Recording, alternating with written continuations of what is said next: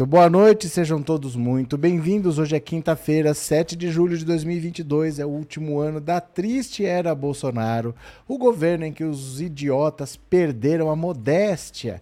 E olha só o que está acontecendo. Para todo mundo que está preocupado, que tem medo do tal golpe do Bolsonaro, será que ele vai dar um golpe?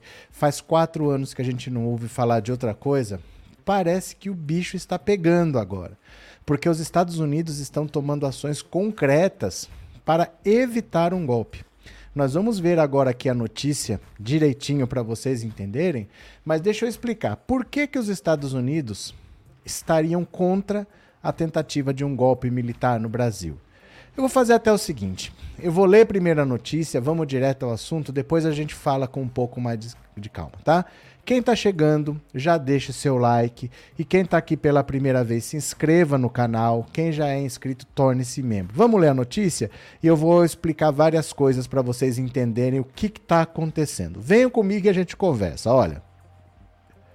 Deputados dos Estados Unidos pedem investigação sobre interferência de militares brasileiros na eleição. Olha bem, Caso se constate a participação das Forças Armadas em tentativas de tumultuar o processo, parlamentares norte-americanos pretendem cortar assistência fornecida ao Brasil. Bora! Deputados do Partido Democrata dos Estados Unidos apresentaram uma emenda ao orçamento anual da defesa dos Estados Unidos, cobrando que o governo norte-americano investigue se as Forças Armadas do Brasil estão ou não interferindo nas eleições programadas para outubro deste ano. A informação foi revelada pelo site Brasil Wire nesta quarta, dia 6, ontem. A intenção da emenda é apurar se os militares brasileiros têm participado do processo que visa a tumultuar as eleições. Itens como em tentativas de interferência na contagem de votos, tentativas de golpe para reverter o resultado das urnas e a participação de militares em campanhas de desinformação estariam na mira dos congressistas norte-americanos. A emenda 893 foi batizada de Neutralidade das Forças Armadas Brasileiras durante as eleições presidenciais e exige que o governo dos Estados Unidos apure e produza um relatório sobre as Forças Armadas do Brasil em até 30 dias após a promulgação do texto. Caso seja constatada alguma irregularidade, os militares brasileiros estariam sujeitos à sanção daquele país. O texto do orçamento ainda precisa passar pela aprovação do Congresso até no máximo outubro deste ano. Ao site, uma fonte do governo norte-americano disse que a principal medida solicitada é a descontinuação, a interrupção da assistência de segurança, algo que permite que o Brasil seja considerado um aliado fora da OTAN. Essa posição possibilita que o país compre armamentos de forma facilitada, tenha acesso a treinamentos e tecnologias e seja visto como um parceiro militar preferencial. Basicamente, é uma maneira de dizer: você precisa considerar se essas ações equivalem a um golpe, porque se assim for, isso exigirá que os Estados Unidos cortem a assistência, explicou a mesma fonte assinam a emenda os deputados Tom Malinowski e Albius Sayers, de New Jersey, Joaquim Castro, do Texas, Susan Wild, da Pensilvânia, como é que é? Ilan Omar, de Minnesota, Hank Johnson, da Georgia. Todos integram o Partido Democrata e boa parte já havia questionado o papel do governo dos Estados Unidos no andamento das investigações da Operação Lava Jato, no golpe contra Dilma Rousseff e na prisão do ex-presidente Lula. Basicamente, o que está acontecendo aqui? Golpe, gente. Golpe é o que eu falo para vocês e o que as pessoas às vezes não percebem. Não é um, um militarzinho no quintal da casa dele que decide que vai dar um golpe. Um golpe é algo internacional porque os outros países precisam sempre reconhecer o seu governo. É por isso, por exemplo, o Biden venceu as eleições. Por que, que todo mundo dá os parabéns, reconhecem a vitória? Isso é, diplomaticamente falando, é como se o país falasse: eu confio no seu país, eu confio nas suas eleições, então a partir de agora eu vou respeitar você como presidente desse país. É algo diplomático, burocrático, mas é um sinal de que você aceita aquele governo.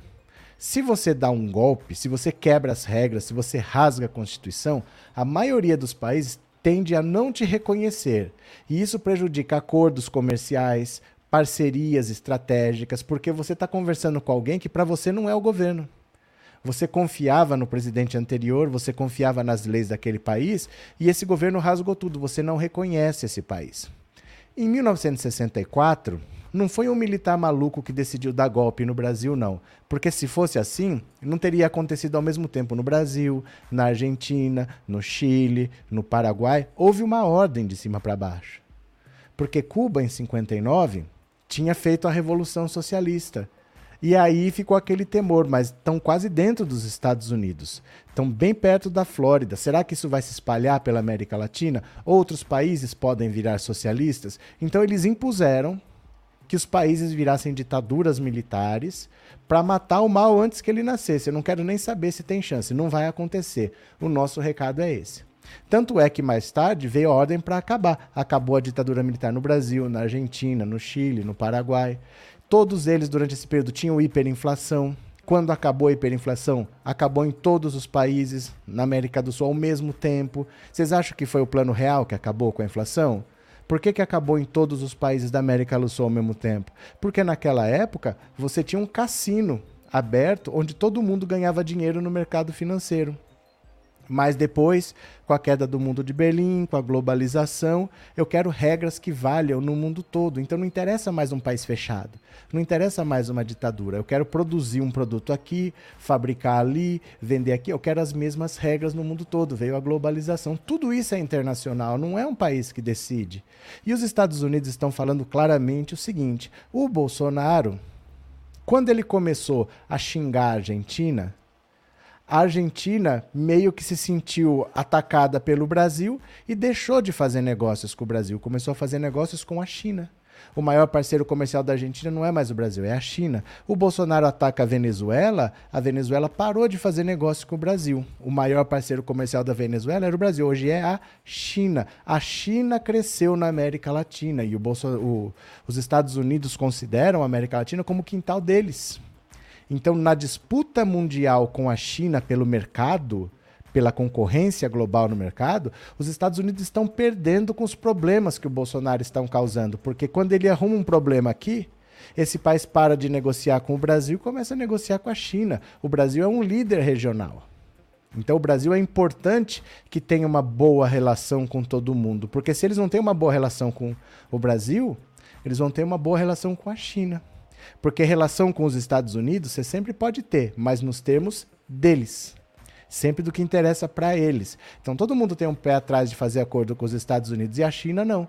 A China chega e oferece preço bom, prazo, não sei o quê, produto baratinho que todo mundo pode pagar. A China começa a ganhar os mercados e aí os Estados Unidos não recuperam mais. Bolsonaro é prejuízo para os Estados Unidos. E ainda mais numa ditadura num governo em que ninguém sabe mais quando que termina. Eles não querem isso para a América Latina. Eles não querem um governo fechado ditatorial. Eles querem um governo em que eles possam conversar. Porque senão os outros países vão todos querer negociar com a China. E é isso que eles não querem. Então, a partir de agora, com essa emenda, o Brasil tem acordos de cooperação militar e recebe dinheirinho, recebe treinamento, recebe parcerias que falam: olha, você pode comprar arma, você pode receber essa tecnologia, porque você não é considerado inimigo, você é considerado de confiança. Então, você pode ter acesso àquela arma porque eu sei que você não vai me atacar. O Brasil, se os, esse relatório disser que o Brasil está à beira de um golpe, o Brasil perde esse status de nação amiga, vamos dizer assim. Acaba a transferência de dinheiro, transferência de tecnologia, treinamentos militares, tudo isso. é a maneira de pressionar o exército a ficar no cantinho deles. Não interessa para ninguém uma besta como o Bolsonaro, usando um método dos anos 60, que é dar um golpe militar. Ninguém vai aceitar. A comunidade europeia não vai aceitar, os Estados Unidos não vai aceitar, nem a própria China. O que eles querem hoje em dia é fazer comércio. Ninguém mais tem a cabeça, nos anos 60, de que você vai fechar militarmente um país. Isso não vai acontecer. O recado agora veio dado dos Estados Unidos, eles começaram uma investigação lá e não vão permitir que isso aconteça aqui. Se acontecer, eles vão fechar as torneiras e vão estrangular o exército brasileiro de fora para dentro, certo? Deixa eu ver um super chat que apareceu aqui. Vai Lula! As pessoas não entendem que quando falam em conservadorismo aqui é para que volte à década de 50, quando mulher, negros e gays não tinham voz. É que assim, é muito fácil você empurrar a goela abaixo das pessoas, coisas que elas não aceitariam, dizendo que aquilo é ser conservador. Porque o brasileiro, conservador, é 95%. O Brasil é um país atrasado. O Brasil não é um país avançado, progressista, com uma mentalidade mais arajada. As pessoas são atrasadas e são conservadoras. Aí eles falam que ter arma é ser conservador. Aí eles falam que defender privatização é ser conservador. Aí eles falam que liberdade de expressão para xingar todo mundo e não ir para a cadeia é ser conservador. Eles falam que são valores conservadores, coisas que não são, porque é, é, é uma abertura para você cometer crime. Né? Eles vivem cometendo crimes todos os dias, atacando todo mundo, dizendo que é liberdade de expressão e usando isso da liberdade de expressão para divulgar fake news, para interferir na eleição, para se perpetuar no poder. Mas eles dizem para a pessoa que isso é ser conservador. Né? Na verdade, é para enganar as pessoas. Isso não é uma pauta conservadora. Mas dizer que é conservador, ah, eu sou conservador, então é para mim. Né? É, Marcos Henrique, as Forças Armadas agora vão cobrar medicamentos de pressão. Ah, Everson, Eduardo, eu jamais, eu já, como é que é? Estados Unidos jamais se preocuparão com democracia ou progresso onde quer que seja, só ver o que fizeram em vários outros países. Eu não sei do que, que vocês estão falando, mas a questão é outra. A questão não é essa. A questão não é se preocupar com a democracia. A questão é, enquanto o Bolsonaro arruma treta onde ele arruma treta, a pessoa com quem ele tretou vira as costas para o Brasil e a alternativa que aparece é a China. A questão é essa, tá? Não sejam ingênuos de achar que eles estão lutando pela democracia. Não. No caso, a democracia é trocar de governo porque esse governo está dando prejuízo para nós. É isso que está acontecendo, né? Cadê que mais? É... Boa noite, pessoa do bem, povo Fora povo do mal, disse o Nelson. Pronto, cadê? Entre os Estados Unidos se meterem e Bolsonaro copiar o Brasil, eu fico com a interferência norte-americana. Mas não é interferência, né? Não é interferência. Eles não estão se metendo. Eles têm um acordo com o Brasil, com o exército americano tem um acordo de cooperação com o exército é, brasileiro. E o exército brasileiro está querendo rasgar a Constituição. Porque quando você fala em golpe, a eleição prevê golpe, prevê mandato com final, alternância de poder, e você fala em golpe, você fala em rasgar as regras. Aí você não pode compactuar com isso, porque isso vai te trazer prejuízo financeiro. Os Estados Unidos estão vendo que o governo Bolsonaro favoreceu o crescimento da China na América Latina. A Argentina não compra mais nada do Brasil. A Venezuela, a Venezuela não produz nada.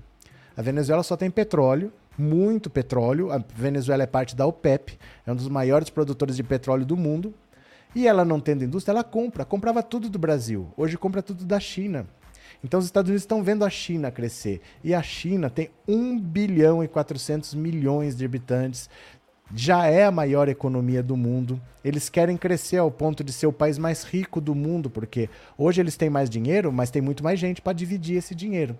Eles querem ter a renda per capita maior do mundo e os Estados Unidos sabem que a liderança deles está ameaçada pela China. Então a questão é estratégica internacional, de geopolítica, né?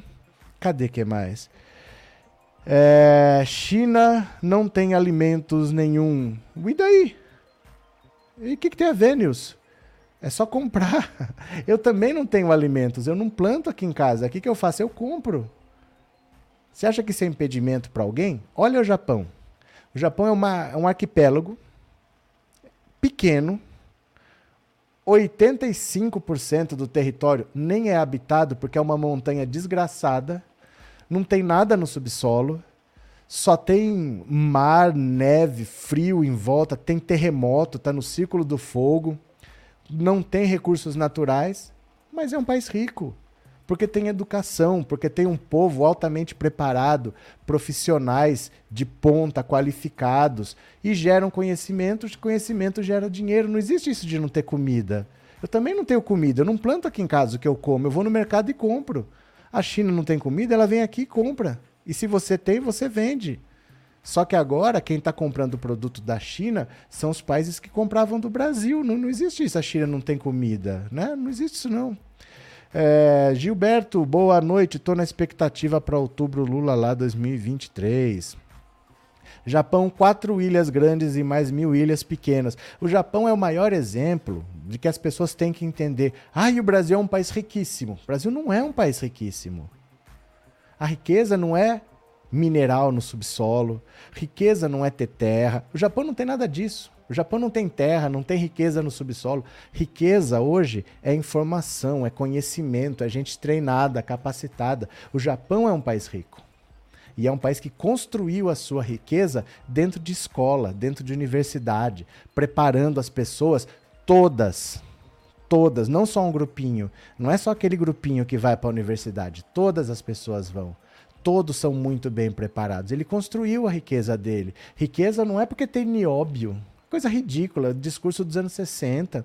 Né? Achar que metal vai deixar alguém rico. Qual é o país que é rico exportando metal? Me dá um exemplo de um país que ficou rico exportando metal. Não tem, isso não é riqueza, né? Cadê que mais? É, o Brasil só vai ser melhor quando a corrupção acabar, sabe? Não é verdade, Daniel.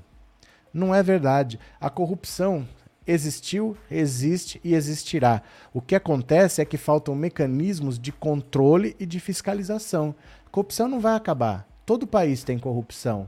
O problema é que você não pode descobrir e ficar por isso mesmo. O que você descobre, você tem que agir de maneira inteligente para prender a pessoa e a empresa tem que continuar funcionando. E não você quebrar a empresa como o Sérgio Moro fazia.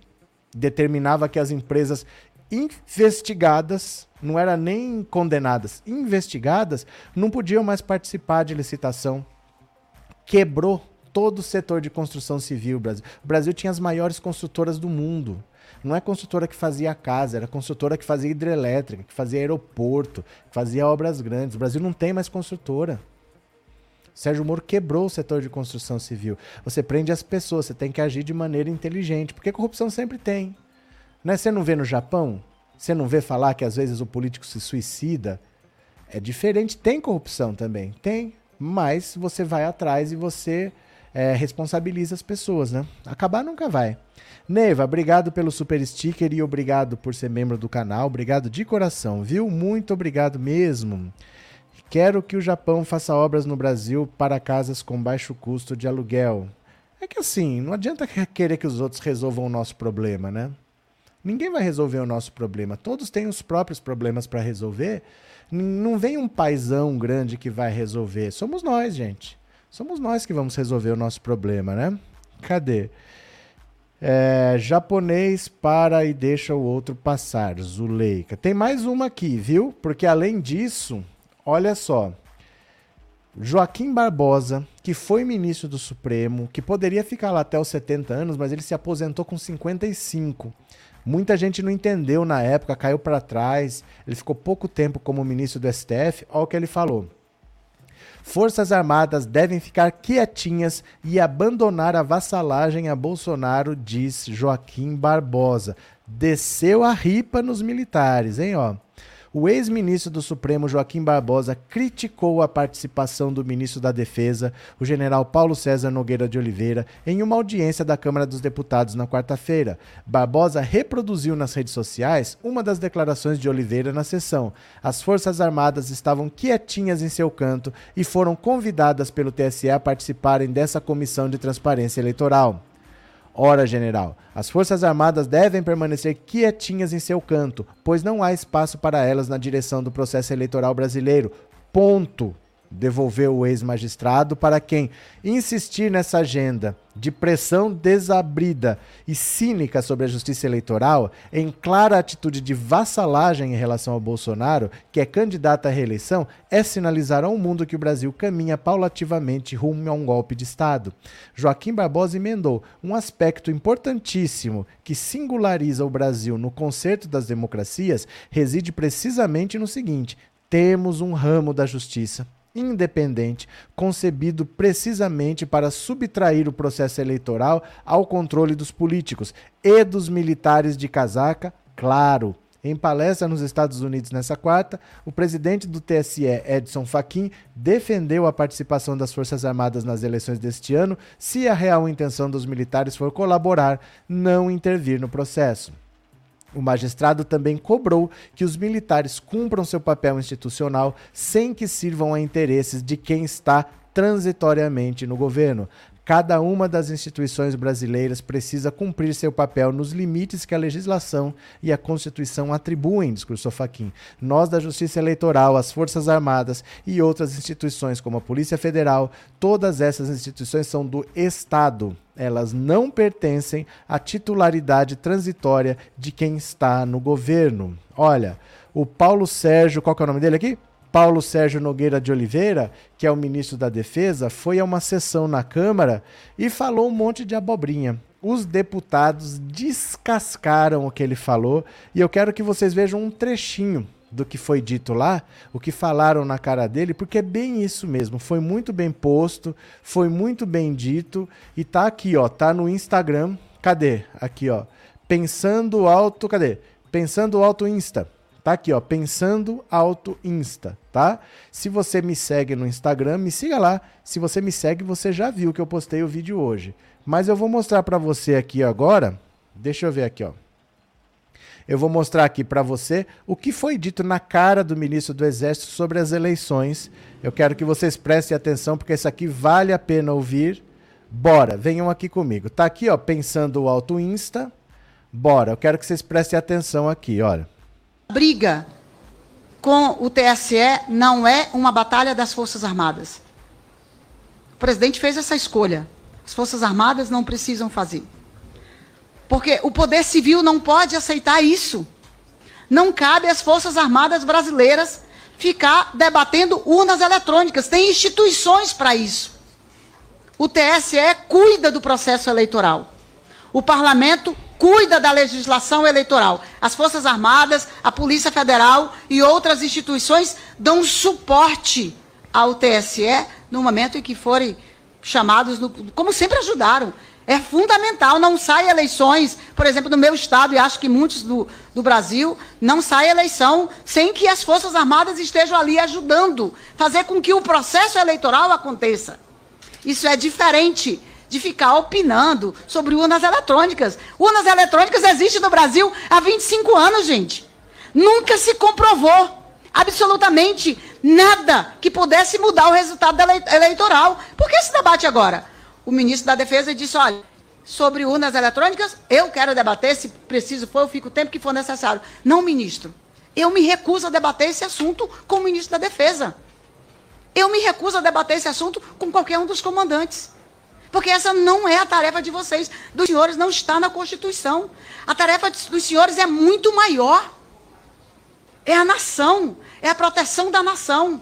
O inimigo não são as instituições, não é o TSE, não é o Supremo, não é o Tribunal de Contas, não somos nós, nós estamos aqui para fazer parcerias, para ajudar. Eu já demonstrei várias vezes essa parceria. E esse meu compromisso com as instituições. O inimigo está além da fronteira. É esse o olhar que a gente precisa ter. Eu quero discutir com o TSE, urnas eletrônicas, se eu tiver que discutir. Eu quero discutir legislação aqui no parlamento. Agora, eu quero ver as nossas Forças Armadas gastando tempo para ajudar nos programas maior, aquilo que está lá na Estratégia Nacional de Defesa, aquilo que está no Livro Branco de Defesa Nacional, aquilo que está na Política Nacional de Defesa, o que de fato os senhores expuseram aqui. Os senhores expuseram exatamente qual é a tarefa das Forças Armadas. Essa briga. Que tal? Que tal? Que paulada, né? Então, assim, as pessoas já estão perdendo a paciência com esse golpismo fajuto do Bolsonaro. Estão chamando eles para conversar, porque assim, ó, daqui três meses vai ter eleição.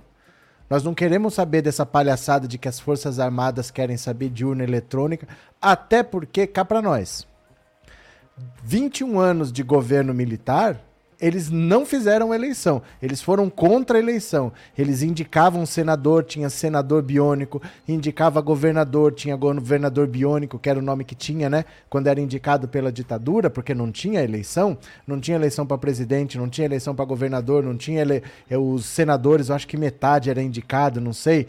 Eles não faziam eleição. Agora eles querem dar palpite sobre urna. Logo eles que tiraram o direito do povo brasileiro de votar Agora que o brasileiro vota, eles querem tomar conta do processo eleitoral? Não, não é com eles. Essa conversa, eles não têm nem experiência em eleição, porque quando eles estiveram no governo, eles não fizeram eleição. Eles têm que ficar na casa deles. Vão votar aí como cidadão comum e olha lá. E olha lá, né? É, tem matéria sobre. Tem, sobre o quê? Matéria ah, essa vírgula tá sobrando, né? Tem matéria sobre Bolsonaro desistir? Desistir do quê? Desistir do quê? Não tem Bolsonaro desistir. Do que você está falando exatamente? Explica para mim, Wesley. É que às vezes vocês viram um negócio específico. Me diz que negócio que você viu. O que, que a história de Bolsonaro desistir?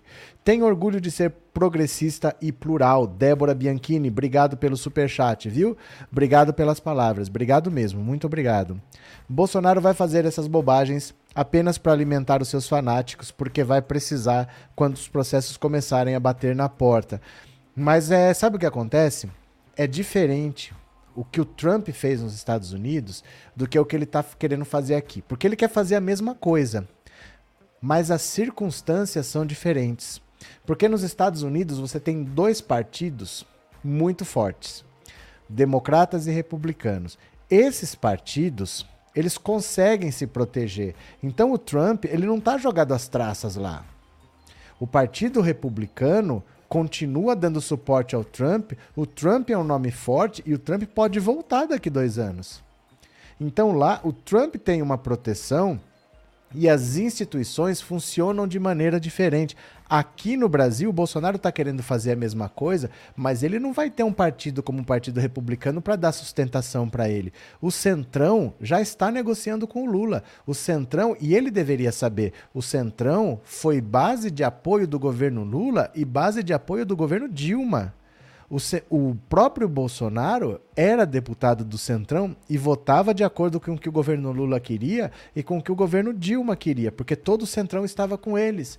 O Bolsonaro será abandonado. O Trump não foi abandonado. Então, nos Estados Unidos, fazer o que o Trump fez, ele tem uma retaguarda lá que aqui o Bolsonaro não terá. E os fanáticos lá, onde as armas lá tem. É, é secular isso de ter arma em casa, o povo saiu da, da casinha, invadiu a Casa Branca. Aqui no Brasil, a população é muito mais pacata. Ele vai querer que as pessoas invadam o STF, as pessoas vão invadir? Ainda mais sabendo o que aconteceu nos Estados Unidos, que lá eles invadiram o Capitólio e cinco pessoas morreram. Você vai lá de peito aberto? Porque você vai enfrentar um policial armado que está esperando lá, vai estar tá tudo protegido, eles vão fazer isso? Alguém vai tomar tiro pra, por causa do mito? Não vão. Não vai acontecer. Eu falei o ano passado que não ia ter nada no 7 de setembro e eu fui para Paulista. Eu fui na manifestação do Bolsonaro na Paulista. Eu tava lá, não teve nada. E não ia ter nada mesmo, porque o, o, bolsonarismo não tem condição de fazer o que eles querem. Mas agora está na hora de parar de falar. Porque só o falar já está enchendo o saco. As pessoas não aguentam mais ele falar esse negócio toda hora. Tem 33 milhões de pessoas com fome e ele está falando de TSE, ele está falando de urna, ele está falando de gasolina. E cadê cuidar das pessoas que estão com fome? Né? Então chega, vamos parar de palhaçada. Nós não queremos ficar perdendo tempo com isso. As pessoas cansaram, você entendeu? É, Marluce, gratidão pelo seu excelente trabalho. Agradeço as palavras e agradeço o superchat por ser membro, viu? Muito obrigado. É, boa noite, consegui chegar a tempo de assistir a live. Que bom, Antônia. Puxa uma cadeira, vai ter bolo. É, Rosa Maria, será que os Estados Unidos não estão falando isso com medo da influência da Rússia e da China no Brasil? Gente, você tá, tá, tem noção do que está acontecendo com a Rússia, Rosa Maria? Você acha que a Rússia está querendo interferir no Brasil? A Rússia está numa guerra que ela achou que ia durar 48 horas e já passou de três meses. Você acha que a Rússia está preocupada com o Brasil? A China, a China não ocupa militarmente ninguém. A China está interessada no comércio. Você entendeu? E ela só tem a ganhar com o governo Bolsonaro, porque o governo Bolsonaro facilitou para ela fechar contrato com todo mundo que tinha contrato com o Brasil, gerou desemprego no Brasil, né? É, Bolsonaro nunca teve diplomacia com país nenhum, sempre atacou a China e batia continência para Trump. Alvari. Mônica, a luta continua. Obrigado pelo super chat, obrigado por ser membro do canal, obrigado pelo apoio. Ó, oh, deixa eu lembrar vocês. O YouTube tem uma uma possibilidade nova que eu não sei se está disponível em todos os canais, mas nesse aqui está. Você pode dar assinatura de presente para as pessoas, porque não é todo mundo que tem a possibilidade de ser membro. Então, se você quiser, só serve pelo computador, não serve pelo celular, ainda não está no aplicativo do celular, mas no computador dá para fazer. Você pode clicar onde você põe lá super chat, super sticker, se torna membro, tem agora assinatura de presente. Você escolhe se você quer dar 5 assinaturas de presente, 10 ou 20, e o YouTube sorteia. 5, 10, 20 pessoas podem se tornar membro do canal por um mês. Você que decide. Se você quiser, você faz e me avisa, porque não aparece para mim. Aí você tem que me dizer e as pessoas falam, ô, oh, ganhei, eu ganhei. É bem legal, tá? Se você quiser dar uma assinatura de presente, fica bacana. Cleuma, obrigado pelo superchat e obrigado por ser membro, viu? Obrigado de coração. Bolsonarista é maluco, eu não confio mesmo. Pronto. Eu perguntei para você o seguinte: você acha que com esse ultimato dos Estados Unidos, o Bolsonaro sossega o facho, ele abaixa o tupete, ele enfia o rabinho entre as pernas, ou ele é doido e ele não tem juízo e ele vai continuar do mesmo jeito? Eu quero que você responda para mim no 14, cadê? Aqui, ó. 14997790615. Esse número é o WhatsApp. Você vai me mandar uma mensagem de voz curta, de 10 a 15 segundos. Eu quero saber a sua opinião. Você acha que o Bolsonaro sossega com essa chamada que os Estados Unidos estão dando, que o Joaquim Barbosa está dando, que o pessoal está chamando o exército para conversar? Você acha que ele sossega? Ou ele não tem juízo, ele continua do mesmo jeito? Você vai me dar a sua opinião aqui, ó. 14997790615. Pode ser? Eu vou esperar. Obrigado, Marli, pelo super sticker. Obrigado por ser membro do canal, viu? Muito obrigado. Valeu. Agora aqui, ó. Enquanto isso, Bolsonaro, que vive no país da fantasia, olha o que, que ele falou. Vocês não vão acreditar que ele falou isso, mas ele falou. Dá uma olhada. Opa, pera lá que tem que compartilhar a tela aqui de novo. Olha o que, que ele falou. Se não sou eu, esse país já estava no buraco.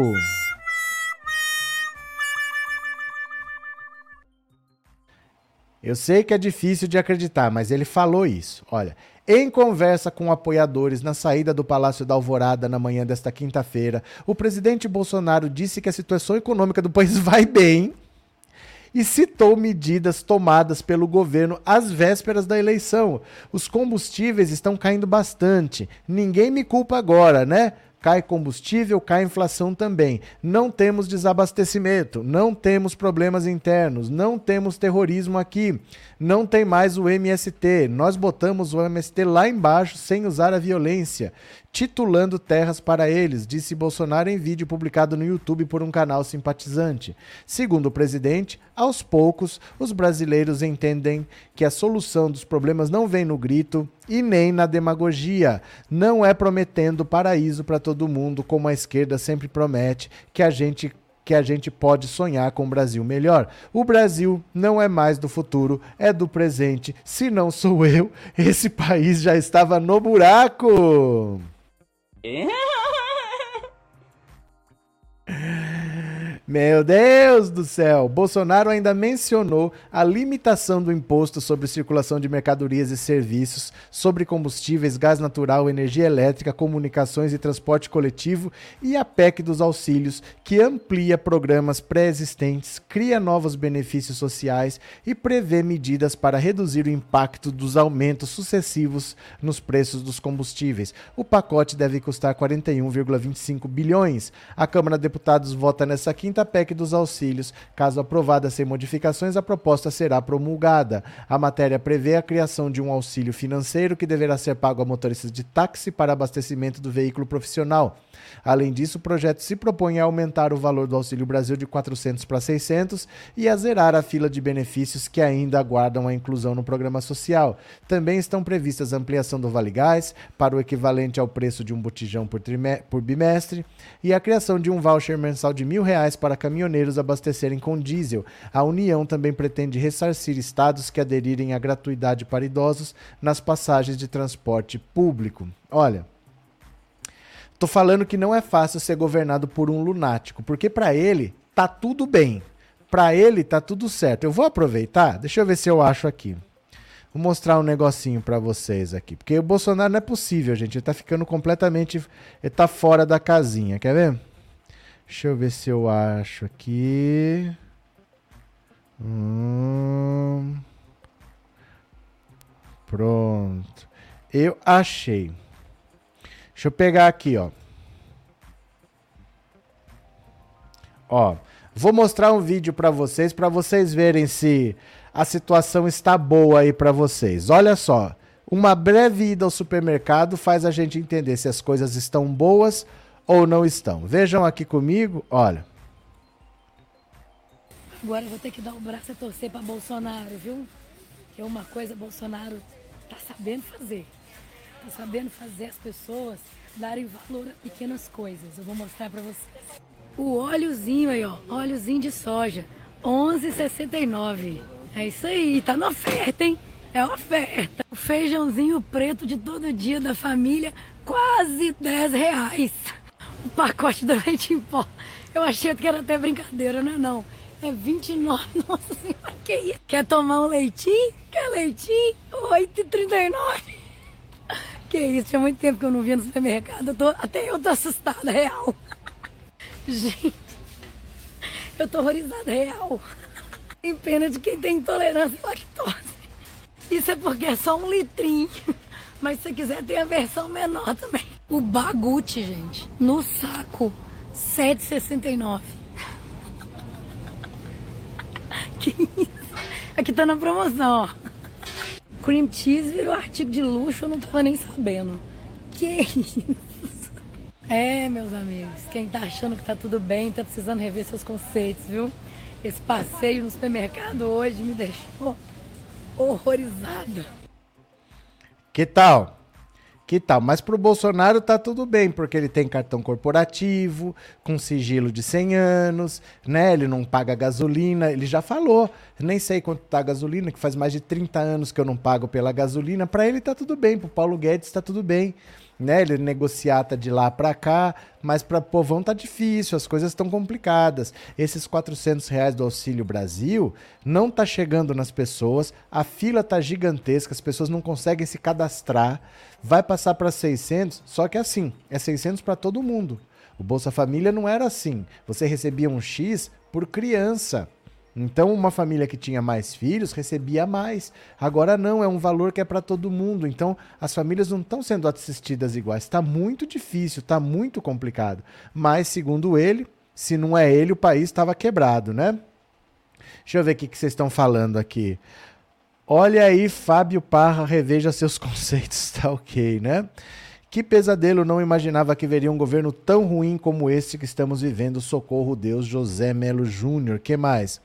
Não parece que está assustada com essa alegria. Ih, mas o povo começa a implicar com cada coisa, né, gente? O povo começa a implicar, em vez de entender o assunto do vídeo, né?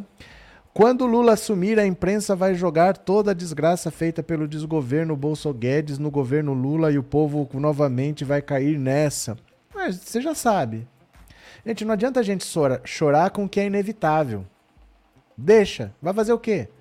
É assim mesmo, a gente já sabe que a esquerda vai tomar paulada, a gente já sabe como que a imprensa funciona. O Lula não dá uma entrevista para a Rede Globo há sete anos.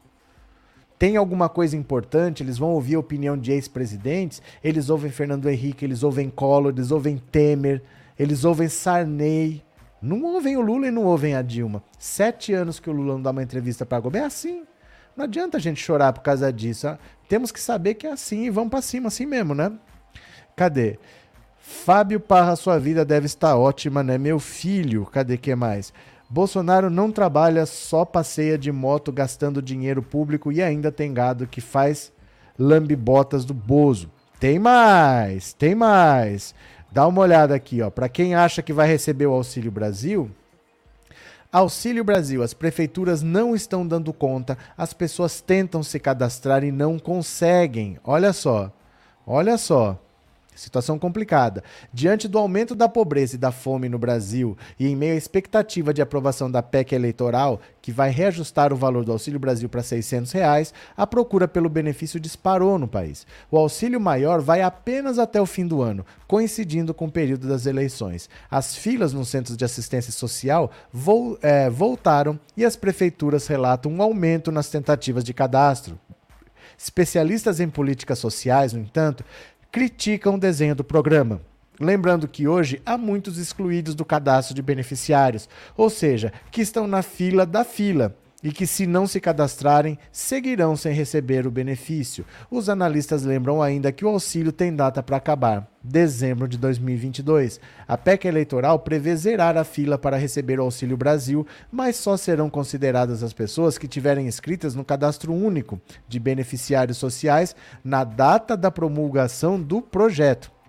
Quem se cadastrar depois disso ficará em uma nova fila. As pessoas estão tentando se cadastrar e não conseguem, porque as prefeituras não estão dando conta de tanta procura. Já as pessoas que se cadastraram continuam na fila sem saber se vão receber, mesmo dentro dos critérios. O principal questionamento delas é: já que vão aumentar o valor, será que vão liberar para todos que estão na fila? Relata Paula Carvalho, diretora de Relações Institucionais da Rede Brasileira de Renda Básica. Na manhã desta quinta, o Centro de Referência de Assistência Social das prefeituras de várias cidades do Brasil amanheceram com filas de pessoas interessadas em se cadastrar ou atualizar os seus dados no cadastro único do governo federal. E assim vai o Brasil, de improviso em improviso, a pessoa não sabe se ela vai ter o que comer. Porque ela tem que estar num cadastro único, ela pode estar ou ela pode não estar mas ela está tentando se cadastrar e ela não consegue porque tem uma fila de pessoas e só vai receber quem já estiver cadastrado quando a lei for promulgada. Então, se passou, passou na Câmara, passou no Senado, o Bolsonaro assinou amanhã. Se a pessoa não tiver cadastrado até amanhã, ela não recebe mais. Aí ela tem que fazer o cadastro e entrar numa outra fila de espera que sabe Deus o que vai acontecer. E mesmo assim, se ela fizer tudo isso e ela conseguir receber, em dezembro acaba porque o interesse é só colocar dinheiro na mão das pessoas até as eleições. Aí é que eu falo para vocês. Quando começou o auxílio emergencial, que ninguém sabia como ia ser, se ia usar o cartão do Bolsa Família, se ia ter uma conta digital, ninguém sabia. E começou, passou o prazo, as pessoas não recebiam. Vai receber tal dia, atrasou. Você ouvia na fila dos bancos as pessoas falando: se era o Lula, ele não deixava atrasar. Se era o Lula, ele não aceitava essa bagunça. Se fosse o Lula que tivesse mandando, isso não acontecia. Você via as pessoas falando isso. Então, esse descaso, esse despreparo, esse improviso é o que impede o Bolsonaro de ter o retorno eleitoral disso, porque as pessoas vão lá na fila e são tratadas como lixo. A verdade é essa, eles são tratados como lixo e só interessa o voto delas. E as pessoas falam: se fosse com o Lula não era assim. Se fosse com o Lula, ele não deixava atrasar. Se fosse com o Lula, ele não deixava a gente de fora. É isso que você ouve nessas filas. Quem está derrotando o Bolsonaro são os pobres. Quem se vende é o rico. É o rico, vai ver onde o Bolsonaro tem a maior aprovação entre os ricos. Porque se beneficiar a eles, eles votam, eles não estão nem aí. Eles não querem saber se o Bolsonaro vai dar golpe, eles não querem saber se o Bolsonaro tem corrupção no governo dele. Se beneficiar eles, eles votam. Os ricos é que se vendem, não os pobres. Os pobres, você vai na fila da caixa, você vai na fila da prefeitura desse cadastro aí, Você ouve as pessoas falarem: se fosse o Lula, ele não deixava ser assim. Se fosse o Lula, ele não deixava atrasar. Se fosse o Lula, ele não deixava isso acontecer. Você ouve, as pessoas sabem. O pobre sabe, né? Professor Almada, obrigado pelo super sticker e obrigado por ser membro do canal, viu? Obrigado pelo apoio de coração, valeu mesmo. Márcio, realmente a coisa tá feia no supermercado, só o Bozo mesmo para falar que tá tudo bem. Deve estar tá bem para família, para família com os com as mansões de 14 milhões, mas aqui embaixo estamos lascados. Ah, meu caro, né? É, mas os ricos não passam de 3% da população, o pobre tem consciência também. O rico e o pobre têm um voto cada um, né? Não devemos esquecer que na hora que Lula ganhar esses pacotes acabam, pois, eleições. Nós sabemos, nós não precisamos ser lembrados. A realidade faz a gente lembrar, né? Os governos do PT deixaram um superávit de 70, 360 bilhões de dólares. O Bolsonaro está gastando tudo. É, não tem nem cabra macho para perguntar para esse idiota como é que ele vai pagar o Auxílio Brasil. Se ele ganhar, nó na garganta. Não entendi, sabe? É, esse aqui repetiu a mensagem Bianca. O improviso do auxílio é de propósito, na real, ele não quer e nunca quis ajudar os pobres. Não, não é que é de propósito. É que ele não tem competência para fazer melhor. É diferente, um programa desse é complexo, não é só dar dinheiro para as pessoas, porque tem que chegar em quem precisa. E é difícil você saber quem precisa, porque às vezes essa pessoa não está registrada em lugar nenhum. Por isso que o Bolsa Família era descentralizado, ela era controlado nas prefeituras, era por número de filho, para chegar na medida certa para a pessoa que precisava. Não era assim, ó, pega aí, pega aí, pega aí.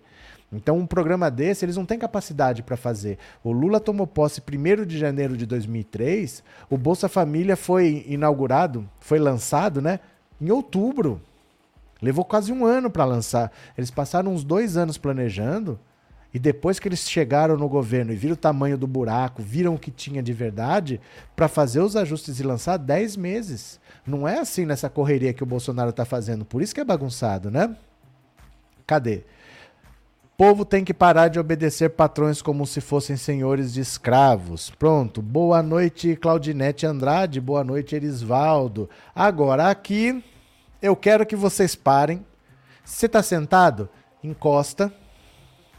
Pegue sua pipoca. Se tiver uma cervejinha, se você bebe. Se você não bebe, pega um chá. Se prepara, porque essa notícia é uma delícia e envolve o Marreco de Maringá. Deixa eu falar aqui do Marreco de Maringá. Cadê o Marreco? Vem cá, Marreco. Cadê o Marreco? Venha, Marreco. Venha, Marreco.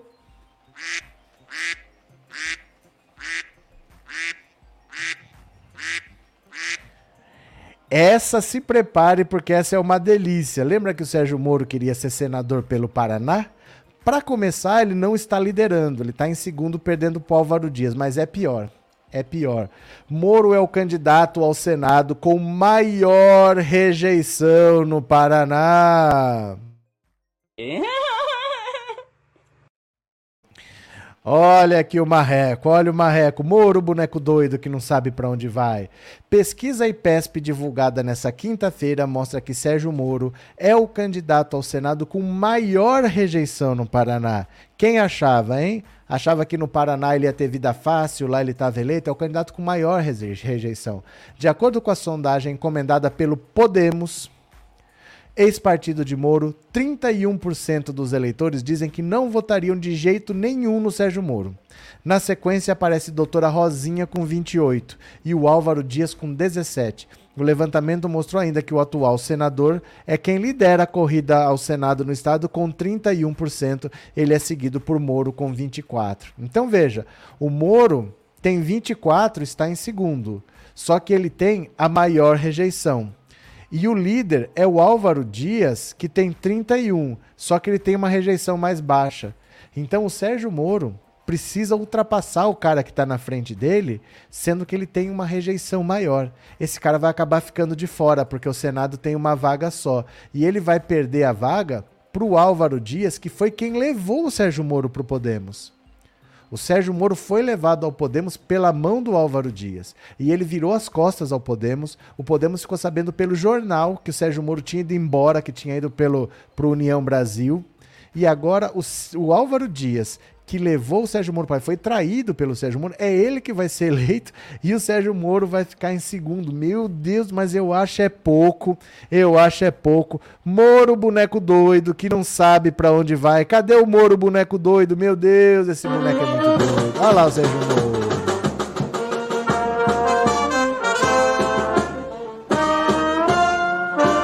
Olha o Sérgio Moro.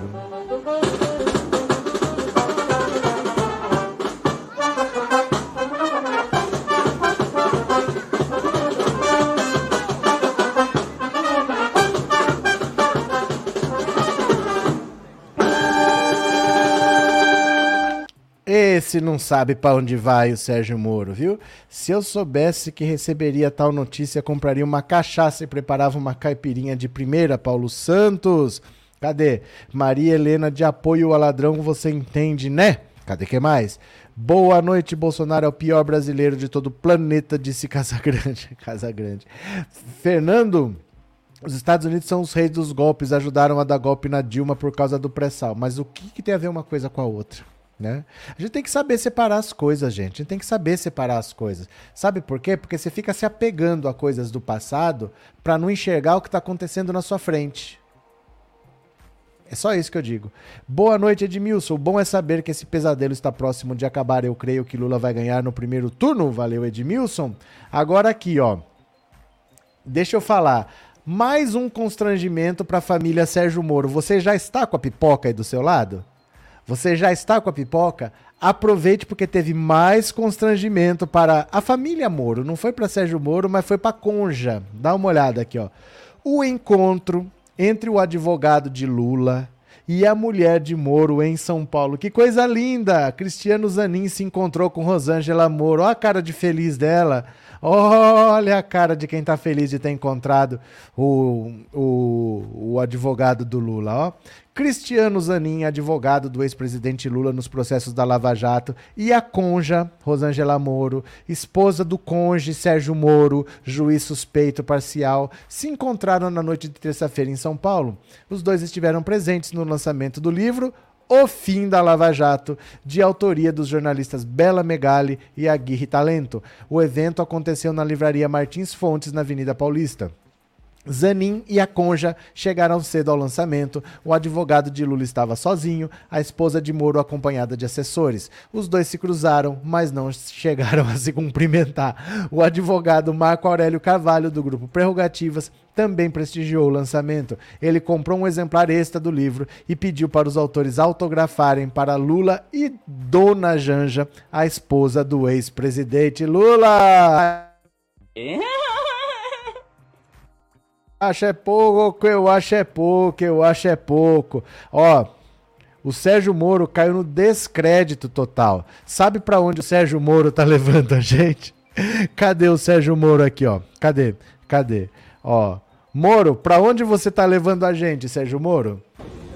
Moro, para onde é que tu quer nos dirigir? O futuro. ah...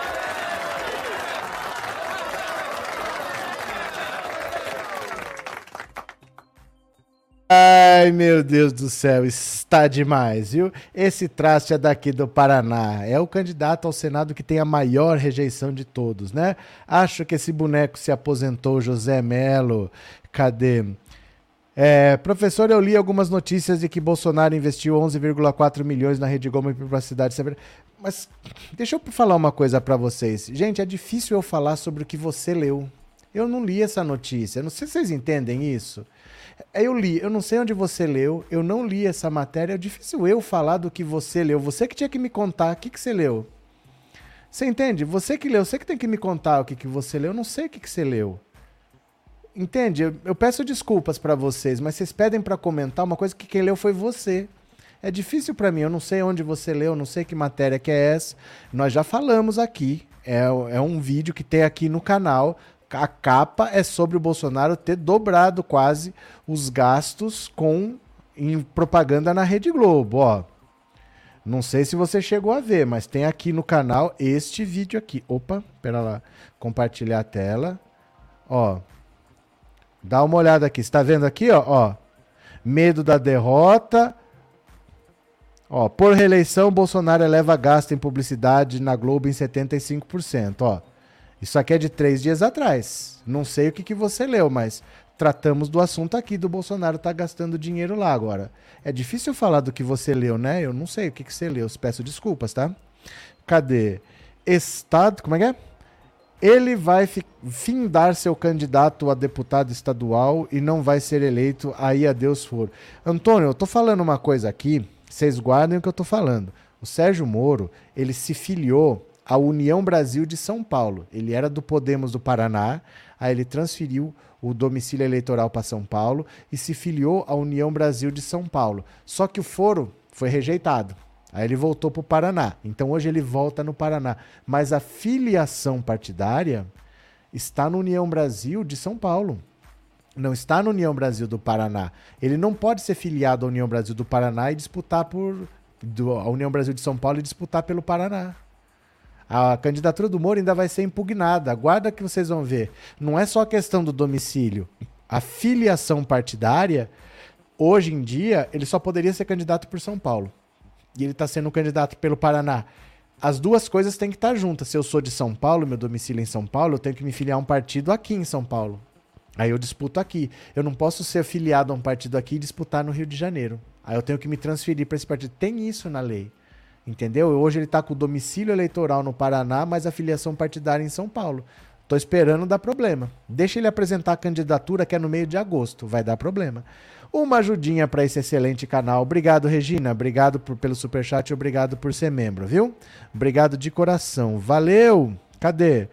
É, boa noite, Osana, boa noite. No Paraná temos gente de bem também, minoria, mas ainda tem gente boa no Paraná. Bianca, mas não é assim não. Tem gente boa no Brasil todo.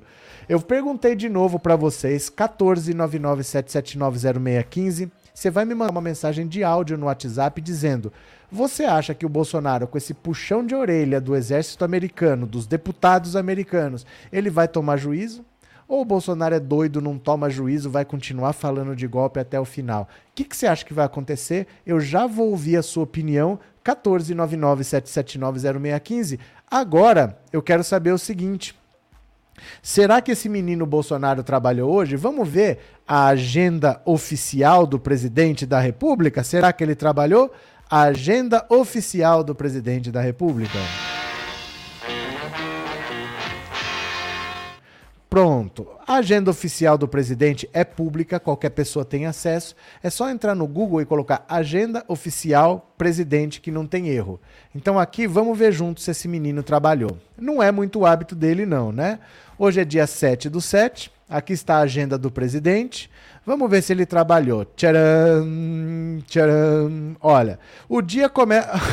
oh, meu Deus, é isso.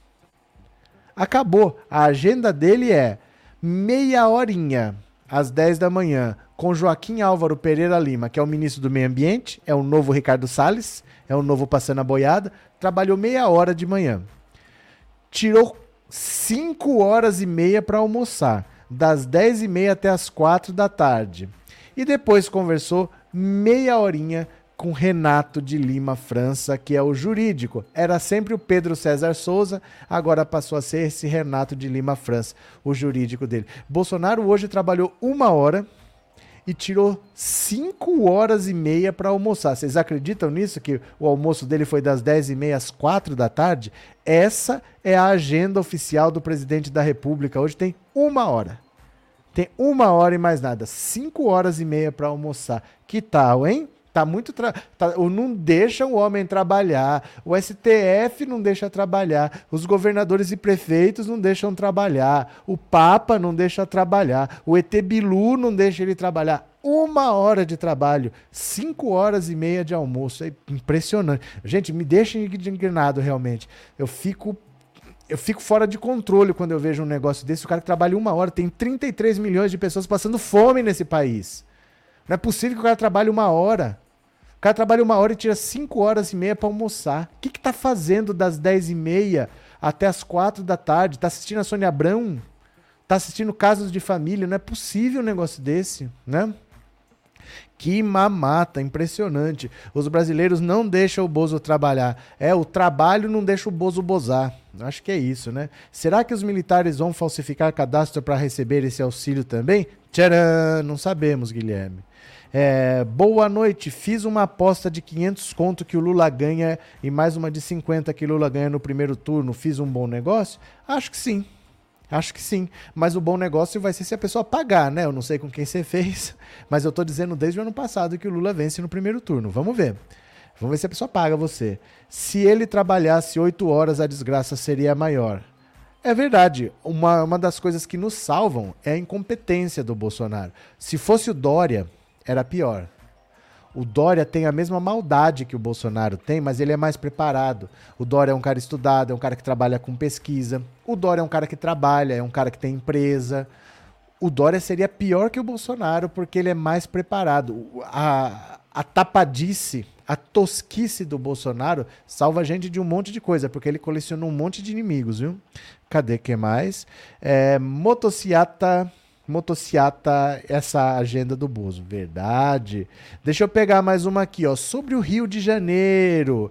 Essa questão do Alessandro Molon, que quer ser candidato a senador, e o Freixo, que quer ser candidato a governador, e ninguém sabe quem vai desistir, quem vai ser candidato. O Lula encheu o saco.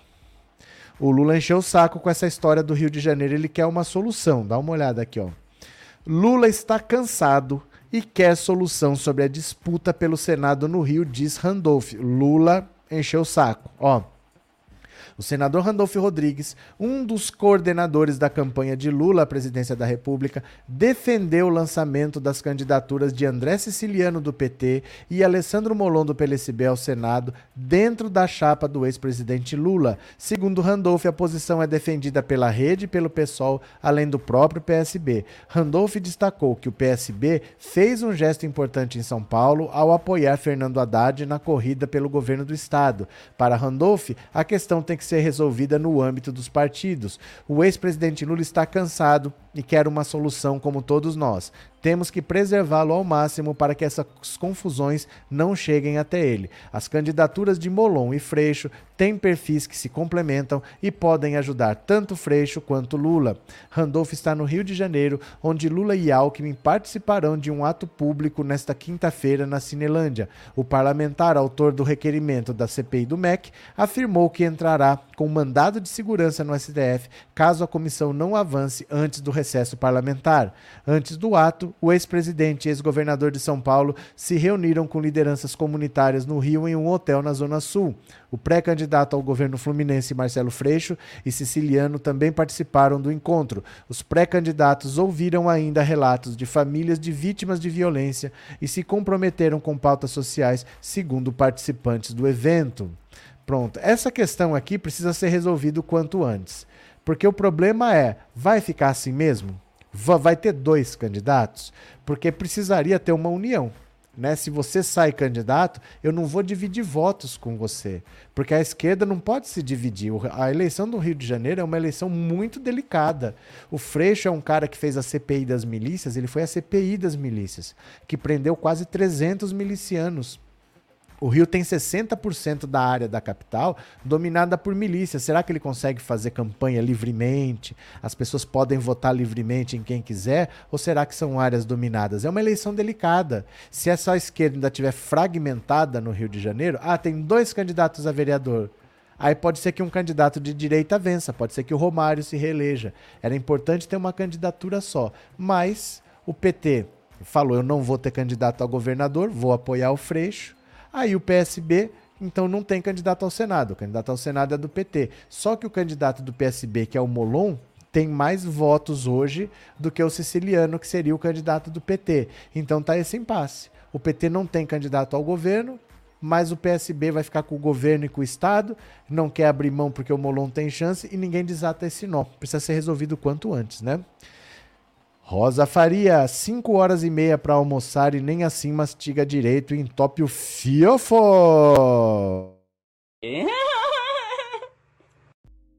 Rosa Maria a sarcástica. Lula no primeiro turno, Lula Janja. Fechou. Obrigado, Rosa. Obrigado por ser membro do canal, viu?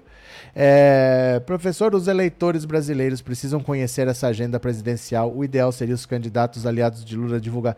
Mas o que, que eu posso fazer? Eu mostro aqui faz mais de ano que eu faço isso todo dia. né? Aí quem vem aqui vê, mas eu não posso ir na casa de cada um. Eu faço minha parte, né? O que eu posso é mostrar aqui todo dia, todo dia. Fiz uma aposta de 2 mil que o Lula ganha. Agora ficou todo mundo apostador, né? Cuidado. Pessoal, boa noite. Estado de emergência deveria ser estado de desespero. Música e natureza. É, Márcia está não querida. O que, que aconteceu? Ó, eu falei de novo para vocês se alguém quiser dar assinaturas de presente, você pode escolher 5, 10 ou 20 assinaturas. Você pode ajudar pessoas que não podem, que gostariam de ser membro do canal, mas que não têm a possibilidade. Então, se não pesar para você, você pode dar assinaturas de presentes para as pessoas, viu? Só por enquanto só funciona pelo computador, mas você pode fazer. Será que alguém pode comprar cinco assinaturas para dar de presente? É o próprio YouTube que sorteia, não sou eu quem sorteia não, viu? Deixa eu pegar mais uma aqui para vocês, ó. As pessoas que atacaram o Lula estão voltando com o rabinho entre as pernas. Tá todo mundo vindo para asa do Lula, até fora da política. Dá uma olhada. Após briga com Lula, Neguinho da Beija-Flor vai a evento de petista no Rio de Janeiro. Xingou o Lula em 2019, fez gracinha em 2019, agora tá lá arrastando as asinhas, né? Tô ligado. Rompido com Lula há três anos, o sambista Neguinho da Beija-Flor compareceu ao evento do ex-presidente com líderes culturais do samba nesta quarta-feira no Rio de Janeiro. Lula e Neguinho da Beija-Flor brigaram em 2019, após o sambista ter cantado uma música do cantor Boca Nervosa, que satirizava o depoimento de Lula ao ex-juiz Sérgio Moro. Nesse depoimento da Lava Jato, Lula negou seu envolvimento com casos de corrupção pelos quais foi investigado. Em entrevista ao programa do Bial, também em 2019, Neguinho da Beija-Flor disse que Lula não aceitou as desculpas pelo vídeo. A dupla era próxima. Em 2009, Lula foi padrinho de casamento do sambista. A cerimônia aconteceu na Marquês de Sapucaí. Recentemente, o sambista declarou que votará no petista nas eleições de outubro. É, agora vem todo mundo voltando para trás, hein? O cara teve o Lula como padrinho e foi tirar sarro. Que bonito. Agora tá arrastando as asinhas de novo, né? Muito, olha, tô falando para vocês, a vitória do Lula vai ser maior do que as pessoas estão pensando. O Lula está negociando uma aliança PT PP, PP, o Partido Progressista do Ciro Nogueira em Mato Grosso, com um deputado que é o Nery Geller, que é ruralista que é da bancada ruralista. O Lula está fazendo uma ponte com o agronegócio, o Lula está fazendo uma ponte com o Centrão. Esse deputado que é candidato ao Senado, ele é ao mesmo tempo do Centrão, do PP e do agronegócio. O Lula está trazendo todo mundo pro lado dele, vai ser um trator nessas eleições, hein? Cadê? Eu ganhei de presente do, como é que é? Do professor Roberto, depois vou continuar a ser membro. Opa, alguém deu assinatura hoje? Ou não, não foi hoje. Ainda tem bolsonarentos que acreditam em fake. Sempre vai ter. Isso daí tem jeito não, viu? Val, fiz uma promessa para mim mesma. Se Lula ganhar, eu solto uma caixa de rojões. Você mata a Teca do coração se você fizer isso. Tadinha, ela morre de medo, ela treme que dá até dó. Kátia, depois que você passou a mostrar a agenda do Bozo, vários canais passaram a mostrar também. É verdade? Eu nunca vi. Eu, eu não tenho tempo para assistir outros canais, porque para fazer um canal toma muito tempo. Eu nunca vi de verdade. Eles mostram também? Eu nunca vi, não. É, esse bolsonarista neguinho da Beija-Flor sabe que Lula irá ganhar as eleições. Agora todo mundo está arrastando as asinhas. Eita, corretora neguinho da Beija-Flor, o que, que saiu aí? Ai, a minha cadela também quase infarta. Vocês querem ver? Ó, deixa eu pegar aqui. Tá, tá dormindo ali, quer ver? Deixa eu pegar aqui. Cadê? Pera lá. Ó. Olha lá. Ih, tá meio fora de foco, mas tá ali. Ó, olha lá. Teca. Teca. Teca. ela ouve, mas ela não dá o braço a torcer, tadinho. Ela ouve, mas ela não dá o braço a torcer. Tá, fica dormindo ali. Agora, se toca rojão, a bichinha treme, treme, treme, treme, treme, né? Cadê, cadê, cadê? Vergonhoso, outros países têm que interferir. Não é interferir. Não é que tem que interferir. Mas toda ajuda é bem-vinda. A gente não tem que recusar ajuda, gente. Não tem que recusar ajuda, toda ajuda é bem-vinda. Observadores internacionais, nós não somos um país isolado, não é a nossa tradição. Nossa tradição é da diplomacia, né? Cadê?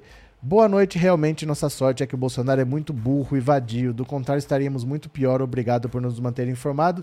Esli Pinheiro, pronto, deixa eu ver aqui mais uma notícia para vocês, ó. Uh, o Bolsonaro é tão cara de pau que vocês viram a última dele, que ele tá obrigando os postos agora a fazer propaganda para ele. Olha só, é muita cara de pau desse cara. Acordou, ó. Foi falar, ela acordou. Teca. Quer ver? Acordou aqui, ó. Olha lá. Tequinha. Ela tá sonhando, tá bocejando. Teca. Tadinha, acordou. Eu fui gritar. Tá vendo? Vocês que me fizeram gritar. Eu não tenho culpa, não. Acordou. Vamos lá. Olha o Bolsonaro fazendo propaganda aqui, ó. Bolsonaro obriga postos a informarem queda nos preços dos combustíveis. Ele tá obrigando os postos a fazer propaganda para ele, né? Cara de pau. O presidente Jair Bolsonaro assinou decreto estabelecendo a obrigatoriedade de divulgação dos preços dos combustíveis cobrados em 22 de junho para efeito de comparação com o valor atual. A publicação veio no Diário Oficial da União desta quinta-feira. No dia 22 de junho, marca a data da limitação de impostos sobre circulação de mercadorias e serviços, o ICMS, sobre combustíveis, gás natural, energia elétrica, comunicações e transporte coletivo.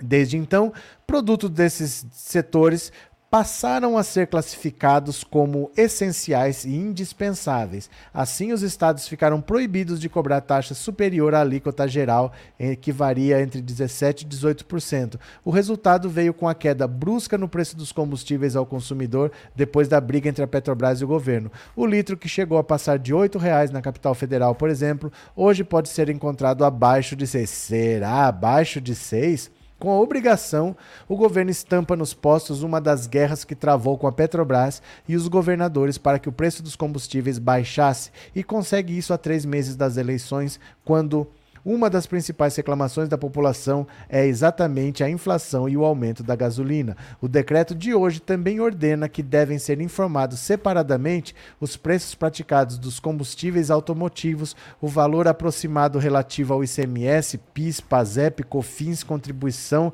de intervenção no domínio econômico, a CID do produto.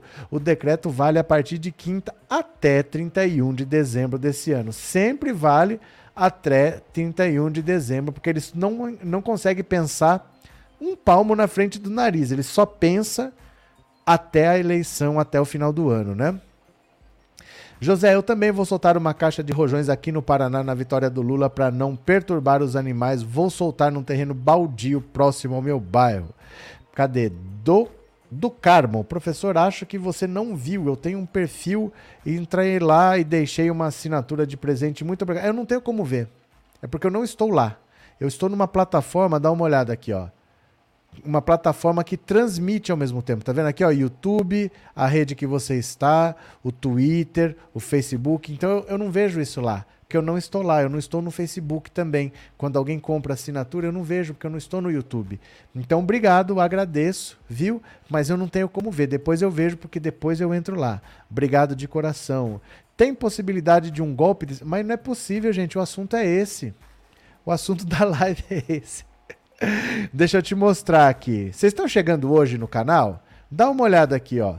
Playlists. Mostrar aqui para você.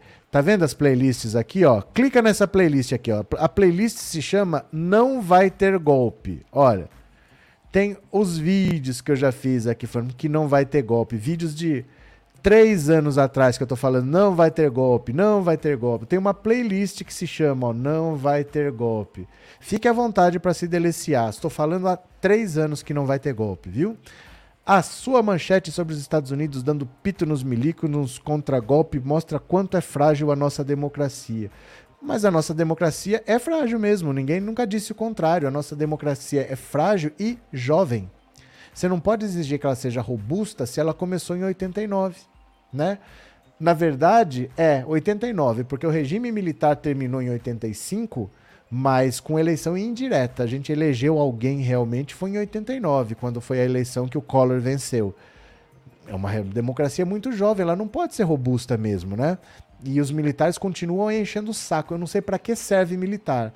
O exército brasileiro talvez seja o único exército do mundo que foi muito mais usado na sua história contra o próprio povo do que contra um inimigo externo. Porque o Brasil nem tem guerra, com outros países, mas o exército na, na revolta de Canudos, por exemplo, para massacrar a população lá do Antônio Conselheiro, para dar golpe militar, para essas coisas que o exército serve, para atacar o próprio povo, não para defender, né? Cadê? Uh, Léo, Célia Pena, é verdade, sim. Inclusive, a Casa Grande postou em seu Instagram que é um alívio para os dois lados. Márcia, pronto. Cadê quem mais aqui? O vice do Haddad. E ninguém fala do vice do Haddad. Quem que vocês acham que vai ser o vice do Haddad? Chuta aí, ó. Chuta aí nos comentários. O Haddad vai ser o candidato a governador do PT. Tá liderando para vencer a disputa, talvez até no primeiro turno. Mas quem que é o vice do Haddad? Eu quero ver, chuta um nome aí, vamos ver se vocês acertam. Quem vai ser o vice do Haddad? Porque eu vou trazer um nome agora. Vice do Haddad. Quem vai ser o vice do Haddad? Chuta aqui. Vamos ver se alguém vai conseguir chutar. Vocês nunca pensaram nisso, né? No vice do Haddad. Tenho nomes. Trazemos nomes. Trazemos. Quero imagens. Eu quero imagens. Temos nomes aqui. Quem que você acha que vai ser o vice do Haddad? Comenta aqui agora que eu quero ver. Vamos ver se vocês acham. Ninguém. Vocês não conseguem nem chutar porque ninguém tocou nesse assunto ainda, né? Do vice do Haddad. Deixa eu ver. Cadê? Vai ser a mulher dele. Não. Cadê? Cadê? Marina Silva, será? Kassab, será? Nem imagino, não sei. Márcio França, Marina Silva. O que está fazendo a campanha do Lula? tá meio genérica, hein, Ana, essa resposta aí. Marina, não. Cadê quem mais? Sérgio Malandro? Ah, não. Jonas Donizete, Garcia Freitas, será? Cadê Marina? Será? Não sei. O exército brasileiro é bom para comer picanha, tomar cerveja e tomar viagra. Vamos ver então? Vamos ver agora sem enrolação? Olha, o vice de Haddad, segundo a coluna do Lauro Jardim. O candidato a vice na chapa de Fernando Haddad na corrida ao governo de São Paulo poderá ser o prefeito de Campinas, Jonas Donizete, que assim como o candidato ao Senado, Márcio França, é do PSB. No sábado, será oficializado apenas o nome de Márcio França como candidato ao Senado na chapa de Haddad. Os candidatos a vice e a suplente de França só serão mais à frente, por isso PT há quem garanta que há muita água ainda para girar neste moinho. O certo é que Haddad quer para levar a chapa mais ao centro e assim ficar mais palatável para o eleitorado mais conservador. O PSOL, que clamava pela vaga, vai ficar a ver navios. Então, ó, Jonas Donizete, ex-prefeito de Campinas, do PSB, deve ser o vice de Haddad numa chapa como uma replicação do governo federal. O candidato do PT e um candidato a vice mais ao centro do PSB seria a mesma coisa no no governo de São Paulo. O PSOL quer ser candidato a vice, jamais será. O PT não vai fazer esquerda com esquerda, porque o PT nunca passou perto de ganhar o governo de São Paulo. Até já foi para o segundo turno com José Genuíno uma vez só, mas não passou perto de ganhar. Seria a primeira vez, mas o PT tem resistência principalmente no interior. Então, você pegar o PT, o povo já tem resistência, vice do PSOL, você dificulta a sua caminhada. É muito difícil querer vencer uma chapa PT-PSOL. Então, eles estão pegando um candidato do PSB, um cara que é do interior, que é mais para o centro, menos para a esquerda, para tentar ver se ganha a eleição. É o que tem que fazer, gente. O pessoal vai ficar chorando, problema dele, mas o que vai fazer? Vai fazer uma chapa para perder? Não pode fazer uma chapa para perder, né? Cadê? O vice de Haddad poderia ser a Erundina, na verdade eu gostaria que fosse, mas vocês têm que entender que não é de esquerda, gente. Vocês têm que entender que jamais será, isso não vai acontecer PT e PSOL. Não adianta a gente querer o impossível, porque o Lula já ensinou em 2002 o que tem que fazer. E vocês ainda estão batendo na cabeça que tem que ser esquerda com esquerda. Jamais será. Jamais será. Não será esquerda com esquerda, né? Eu acho que o vice do Haddad é o Zé Genuíno. Não, esquerda com esquerda, não explodiram, é, explodiram outra coisa fedida no evento do Lula hoje no Rio, isso porque a campanha de fato nem começou ainda. Mas o pessoal do drone lá em Minas está preso. O pessoal do drone em Minas foi preso, né? Cadê? Cadê? Desculpe, Kassab apoia o Tarcísio candidato. Como é que é? Apoia o Tarcísio candidato de Como assim, desculpa, Kassab, né? Um membro da família Montoro. O que, que foi, Raimundo? Vice do Haddad? Não. Não será esquerda com esquerda, gente. É porque, gente, o Lula já deu essa lição tem 20 anos. E a esquerda teima em não entender. Quando foi Lula e o vice Brizola. Olha bem essa chapa. Lula presidente, Brizola vice. Nem para o segundo turno foi. O Fernando Henrique ganhou no primeiro turno. O Lula não vai fazer isso. Ele perdeu três eleições para presidente. Ó, vamos, vamos recapitular. Quando ele foi candidato em 89, o vice era José Paulo Bisol, que era do PSB mas era esquerda com esquerda. O PSB era mais à esquerda do que hoje, hoje ele é mais ao centro. Era esquerda com esquerda, perdeu. Aí em 94, o vice do Lula foi Aloysio Mercadante, foi PT-PT, perdeu. Em 98, foi Lula e Brizola, perdeu que nem foi para o segundo turno, três derrotas seguidas. Aí o Lula percebeu, preciso ampliar. Preciso trazer alguém mais do centro. E ele foi para a direita, muito mais que o Alckmin. O José Alencar era do PL, que é o partido do Valdemar da Costa Neto, é o partido onde está o Bolsonaro. Imagina hoje o Lula fazendo uma aliança com o partido do Bolsonaro. Foi o que o Lula fez em 2002. Ganhou 2002, ganhou 2006. Aí com a Dilma foi com o MDB, um candidato mais do centro. Ganhou 2010, ganhou 2014. 2018, PT, Haddad e Manuela, PCdoB. Perdeu. Então, todas as vezes que o PT disputou a presidência, esquerda com esquerda, sempre perdeu. Toda vez que disputou PT e algo mais ao centro, venceu. Isso desde 2002, a recado está dado, quando Lula teve o José Alencar. E ainda tem gente, ah, mas eu quero que seja alguém desse. Gente, não... faz 20 anos que a lição foi dada. A gente tem que entender o que, for, o que deu certo e o que não deu certo. Né? É assim que funciona. A política não é como a gente quer, ela é como ela é, né? Ah, eu queria que fosse o Boulos. Não vai ser o Boulos, né? O importante é derrotar o Bolsonaro e não pode ser esquerda com esquerda. É porque assim, quem perde não faz mudanças. Se o Lula tivesse perdido a eleição em 2002, não tinha Bolsa Família, não tinha UPA, não tinha é, como é que SAMU, não tinha mais médicos, não tinha é, PAC, não tinha luz para todos, não tinha Brasil Sorridente, não tinha farmácia popular, não tinha SISU, não tinha FIES, não tinha ProUni, não tinha Enem, não tinha cota para negros. Você tem que ganhar para fazer mudança. Não adianta eu ficar preso aos meus ideais e perdendo. É isso que a gente tem que entender. Eu não tenho que ganhar do jeito que eu quero, eu tenho que ganhar. Ah, não, eu não quero ganhar com três atacantes, eu quero ganhar só com meio atacante. Não, não, não tem que escolher como eu quero ganhar, eu tenho que ganhar o jogo.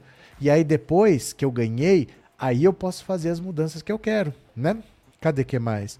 É... Ah, Michele, os de Minas estão presos na cadeia ou na tornozeleira? Não sei, tinham sido presos, eu não acompanhei mais depois, mas eles foram presos. Agora eu não acompanhei. Carmen Bolsonaro, 22 na cadeia, e militares golpistas oportunistas também. Tereza, Jonas Donizete foi locutor de rádio em Limeira, é uma pessoa honesta, foi um prefeito muito bom para Campinas, gostei desse nome. Eu não conheço, sinceramente eu não conheço, viu? Esse Jonas Donizete, ainda vou ter que conhecer, eu não sei quem é essa pessoa, vou me informar, tá? Trindade, não tinha um monte de jovens formados nos cursos mais concorridos. É, então, a gente tem que vencer, gente, a gente tem que vencer. As pessoas querem escolher como elas querem vencer. Ah, não, eu quero vencer assim. A gente tem, a gente tem que vencer. Qual que é o jeito que traz a vitória? Qual que tem mais chance de trazer a vitória? Vamos nesse daí. Né? Um jogo que eu não posso brincar. Assim, ah, não, eu quero vencer o Bolsonaro, mas eu quero que o meu vice seja o Che Guevara. Não precisa ser o Che Guevara. Se o Bolsonaro perder, tá bom. Qual que é o jeito mais fácil de derrotar o Bolsonaro que me garante que essa praga não vai ter o segundo mandato? Tem 33 milhões de pessoas passando fome. Não precisa ser o Che Guevara o vice, não precisa ser o Simão Bolívar. A gente precisa derrotar esse cara, né? Cadê? Pra que cota pra nego se somos todos iguais? Ai, meu Deus do céu. Ai. Exatamente porque somos todos iguais. Se somos todos iguais, por que, que você entra numa universidade e só tem gente branca lá, Josi? Acorda pra vida. É exatamente por sermos todos iguais. Por que, que os cargos de direção das empresas só tem gente branca? Por que na publicidade só tem gente branca? Por que se somos todos iguais? As oportunidades não são iguais, né? Mas tem que explicar o beabá pra essa gente. Solta um rojão que ela acorda Josenildo Sabino. Ô chato. Boa noite, Trindade. Cadê? É igual a Série B do futebol, é importante, são os três pontos mais chachachá. É porque depois que vem as mudanças. Né? Depois que eu venço é que eu faço as mudanças. Eu não faço mudança perdendo.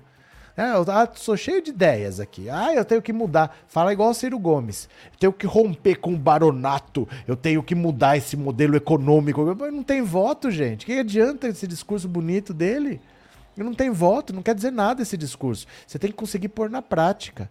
Você tem que passar da primeira fase, primeiro turno, você tem que passar do segundo turno, você tem que governar. Não é fácil, não. As pessoas querem ir pra guerra sem arma, né? Cadê?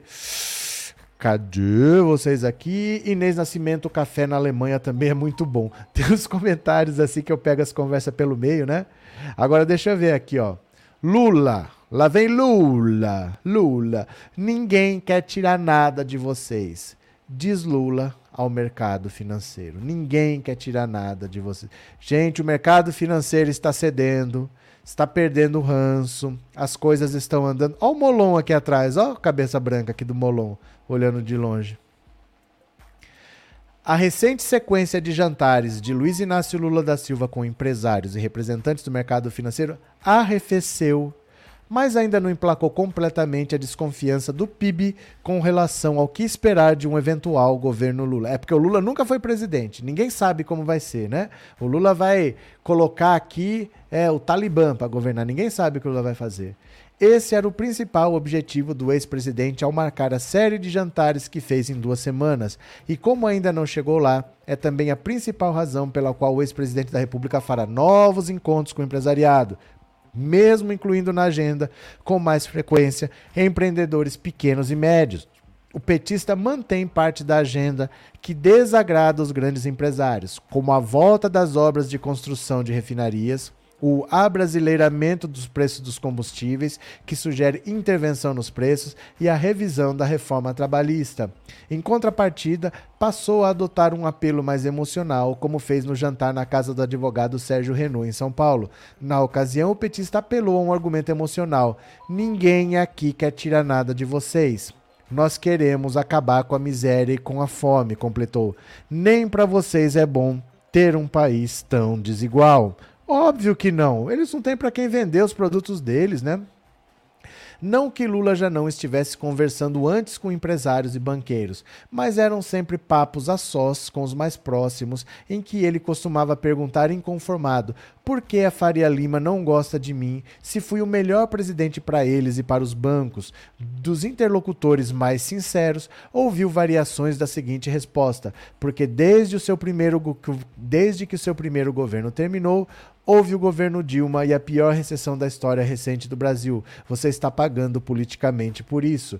Desde então, Lula se convenceu de que, se quisesse ter o apoio do mercado, teria que mudar o discurso. Algumas modificações ele já fez. Nas primeiras conversas, evitou criticar o governo Dilma, depois passou a admitir que foram cometidos erros. Outro exemplo, segundo um convidado a um, a um dos primeiros jantares, nesse evento Lula chegou a desafiar os empresários presentes a apontar um único caso de invasão de terra produtiva realizado pelo MST. Depois de ser confrontado com as histórias reais por alguns deles, adotou o discurso e passou adaptou o discurso e passou a desafiar o interlocutor a encontrar mais do que cinco invasões de terras produtivas.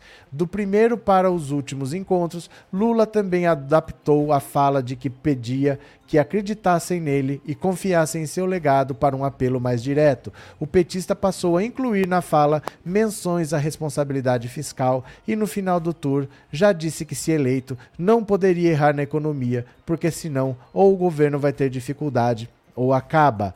E se no começo falava sozinho, no último jantar fez questão de empoderar o pré-candidato a vice Geraldo Alckmin, dizendo que os dois governariam juntos e que ele não seria um vice decorativo e que os petistas esperam que possa ajudar a dobrar os mais reticentes. Olha, O pessoal tem resistência ao Lula, sempre tiveram.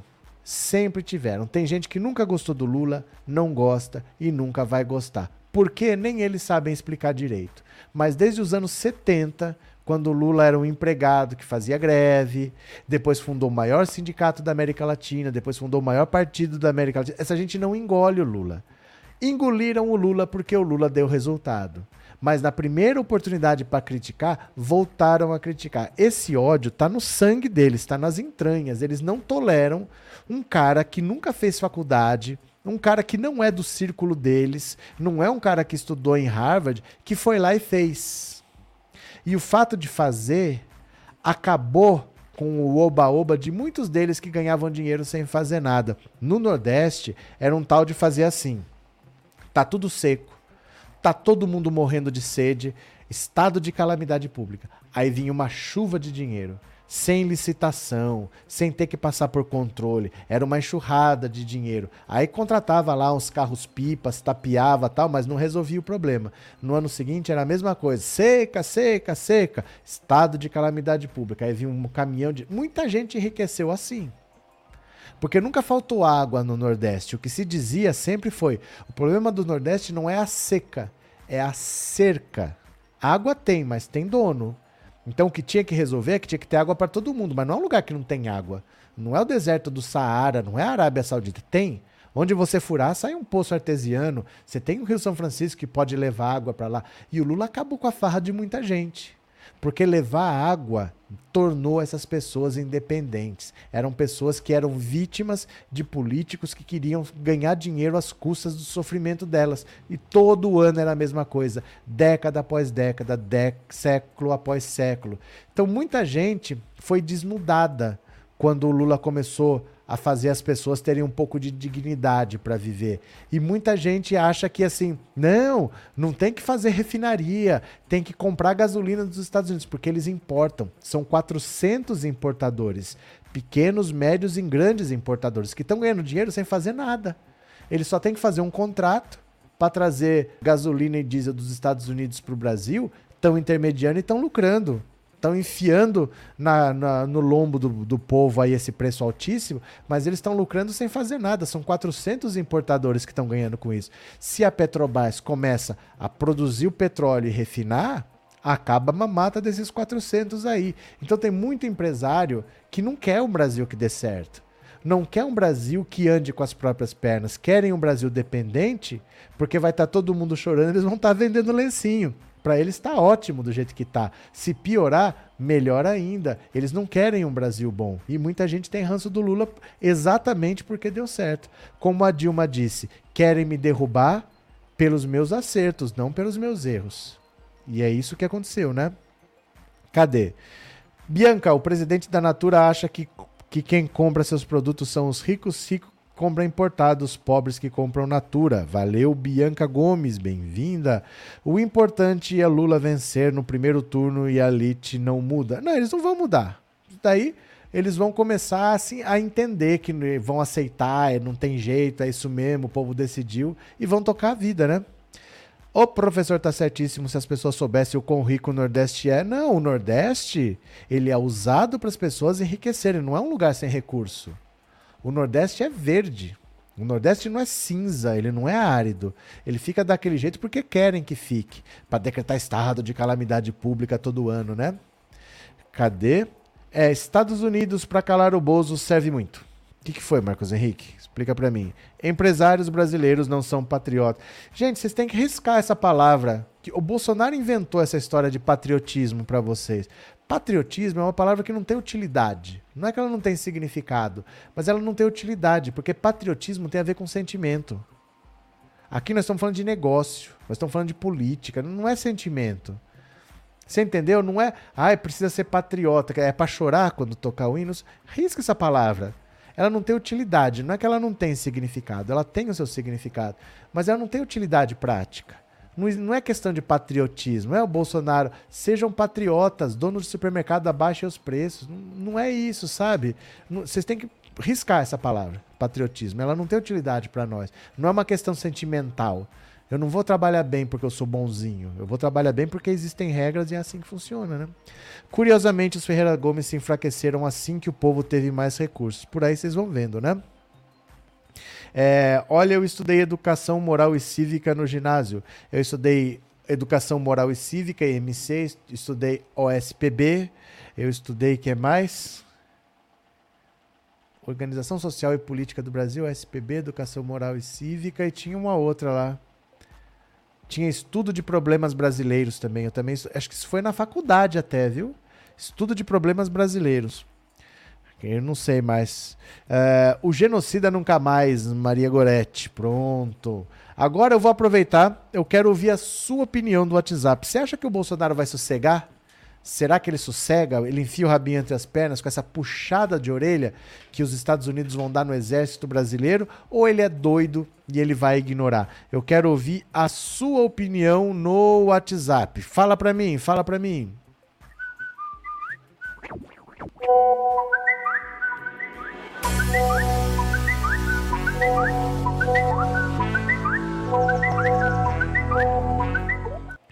Vamos lá? Eu quero saber o que, que você acha. O WhatsApp é o 14997790615. Eu vou ouvir sua opinião agora. Então se prepare. Você acha que o Bolsonaro vai tomar juízo ou ele vai continuar falando em golpe? Quero ouvir sua opinião. Vamos lá? Cadê aqui? Roberto, esse, esse porcaria, rapaz, não vai pra frente não. Ele é, é igual aqueles cachorros vira-lata. Lata e lata, lata, mas não morde ninguém. Isso é um nojento. Valeu. Boa noite, professor. Oh. Isabel, aqui de Maceió. Eu acho que Bolsonaro vai se mandar daqui, vai fugir. É isso que eu acho. Tá bom. Boa noite, Roberto e pessoal. Diga. Não é uma questão de recuar é uma questão dele de ele não ter outra opção. Valeu. Não vai parar nada inocente. Aqui é a Ditinha, Judite Ditinha, Fala, aqui Ditinha. da São Paulo. Então, não vai parar não, inocente. Ele vai fazer, dar uma de egípcia e continuar fazendo a loucura dele. Qualquer coisa no final do mandato, ele vai ser internado numa casa de louco se dizer louco. Bolsonaro, conheço esse gado. Valeu. Professor, boa noite. Boa Aqui noite. é o Adilson de Oriente. Fala disso. Eu acho que o Bolsonaro não tem jeito, não, professor. Ele é. Ele deve ter uns 10 parafusos a menos na cabeça. Valeu. Boa noite, professor. Benedito noite. de Sorocaba. Fala, Benedito. Com certeza, com, com os Estados Unidos da América mandando, ele vai sossegar o facho. Um abraço. Outro. Boa noite, professor Neide de Juiz de Fora. Fala, Neide. É, Bolsonaro é louco, vai continuar com a mesma coisa. Ele completamente vai ser preso no hospício. A Cleide aqui, de São Paulo, Zona Norte. Ah. Bolsonaro não tem mais jeito, não. Pau que nasce torto, morre torto, nunca se endireita. Abraços, professor. Outro. Professor Sônia Maria, ah. acredito que ele não vai criar juízo com esse ultimato pelo contrário, vai ficar até pior porque ele é louco. Louco, louco de pedra. Boa noite, prof. Maria Helena de Londrina. Oi. Eu quero acreditar que ele sossegue o facho, porque ele é covardão. Então, eu não acho que ele vai ficar peitando tudo isso, não. Apesar dele ser inconsequente, mas eu acho que não é tanto. Obrigado. Professor, boa oh. noite, abraço. Bozo não sossega nem na papuda, nem com Aristide, que lá não tem jeito, não. É um maluco, pirado, loucão. Valeu. Ó, eu agradeço demais a participação de vocês, enriquece demais, tá? Gosto muito de ouvir vocês. Obrigado de coração por vocês que participam, tá? Deixa eu ver aqui. O resumo do pronunciamento do Boçal hoje vai tentar dar golpe mesmo alegando problemas no sistema eleitoral. Deixa ele. Boa noite, Heleno, bem-vindo. Eu também estudei tudo que o senhor falou. É, tinha esses negócios, essas tralhas no, no currículo, né?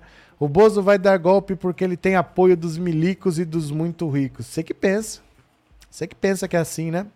Boa noite, perdi a live lamentável. Mas fica gravada, depois você vê. Os Estados Unidos é bom puxar a orelha do Bolsonaro. Pronto. E o Guedes lucrando com a alta do dólar offshore obscuras. Bianca, valeu. Deixa eu pegar aqui, pegar mais uma para vocês, ó. Mais uma aqui. Bora, vamos ler, vamos ler? Ai, ninguém quer tirar nada de vocês. Essa que eu acabei de ler. Boris Johnson renuncia no Reino Unido após escalada de crises. Já vou falar do Boris Johnson, ó, vamos ver aqui. Boris Johnson, primeiro-ministro do Reino Unido, que ascendeu ao poder por meio de uma imagem de bufão com os cabelos organizadamente desorganizados e gravatas tortas, renunciou nesta quinta-feira. Em meio a uma avalanche de crises e abandonado por aliados, ele indicou que permanecerá no cargo até que um novo líder do Partido Conservador seja escolhido, o que deve acontecer nos próximos meses ainda que o movimento seja rechaçado pela oposição trabalhista e por alguns membros de sua legenda. O processo de escolha de um novo líder deve começar, disse Boris em frente ao número 10 da Downing Street.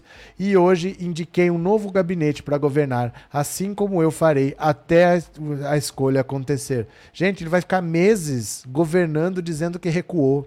Isso, isso aqui não gira bem da cabeça, não. E esse cabelo aqui, vou te contar, hein? Não tem um pente a Inglaterra inteira, o Reino Unido, que dominou o mundo inteiro, dizia que o sol nunca se punha no Reino Unido. Ninguém tem um pente lá. Não é possível um negócio desse, olha. Críticos haviam especulado que a derrocada aconteceria antes, mas resistente Boris sobreviveu a uma série de crises e a saída agora se deve menos a um caso específico, mas ao acúmulo de controvérsias. Do negacionismo diante do surgimento da Covid, a descoberta do que se sabia e nada fez para tirar um hoje acusado de assédio sexual da tarefa de garantir a disciplina parlamentar de seu partido, o ex-premier deixa o cargo impopular e constrangido por aliados, como a debandada em série de seu governo mostra. Nos últimos dias, dois secretários de peso, Rishi Sunak e Sajid Javid, das Finanças e Saúde, puxaram a fila de renúncias, seguida por mais de 50 membros de sua gestão. A pressão cresceu na quarta, quando um grupo de pessoas próximas a ele, é, entre os quais outros ministros, foi até Downing Street para pedir que Boris, enfim, cedesse, encerrando um período de quase três anos à frente do Reino Unido. Olha, o Boris Johnson, olha que cabelo nojento, cara. Que diabo é isso? A Inglaterra inteira não tem ninguém com um pente, né? Parece a história do dilúvio. No mundo inteiro, tantos pescadores, ninguém tinha um barco. Só o Noé que tinha a arca. Ninguém tinha um barco, morreu todo mundo. No Boris, ninguém tem um pente na Inglaterra. O Boris Johnson é um líder de extrema direita que vai deixar a Inglaterra com um, um grave problema para resolver que talvez não tenha solução. Ele foi o responsável pela saída do Reino Unido da comunidade europeia. Foi feito um plebiscito. O Steve Bannon, que era estrategista da campanha do Trump, que trabalhou na campanha do Bolsonaro, também trabalhou lá, deixou como herança a saída do, do Reino Unido da União Europeia. E assim, imagina que você está numa ilha. Você está isoladinho lá. Você está fora do continente, mas você é cidadão europeu. Você tem 27 países à disposição para trabalhar.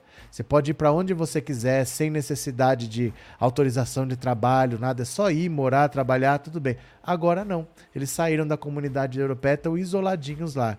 Esse cara, ele era tão negacionista quanto o Bolsonaro.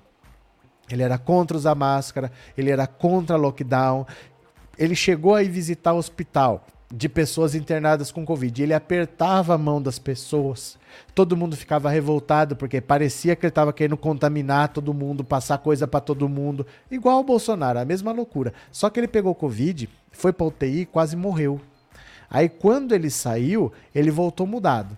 Aí ele queria é, vacina, aí ele mudou. Mas aí descobriram que durante, antes dele ficar doente, ele fez o lockdown, ele estava mantendo o povo em casa da boca para fora, mas ele estava fazendo festa para o governo. Ele juntava todo mundo lá sem máscara, com comida, bebida, quer dizer, gente que não pôde passar o Natal com a família, gente que não pôde passar o aniversário da mãe, do avô, todo mundo isolado, e ele fazendo festa para o governo.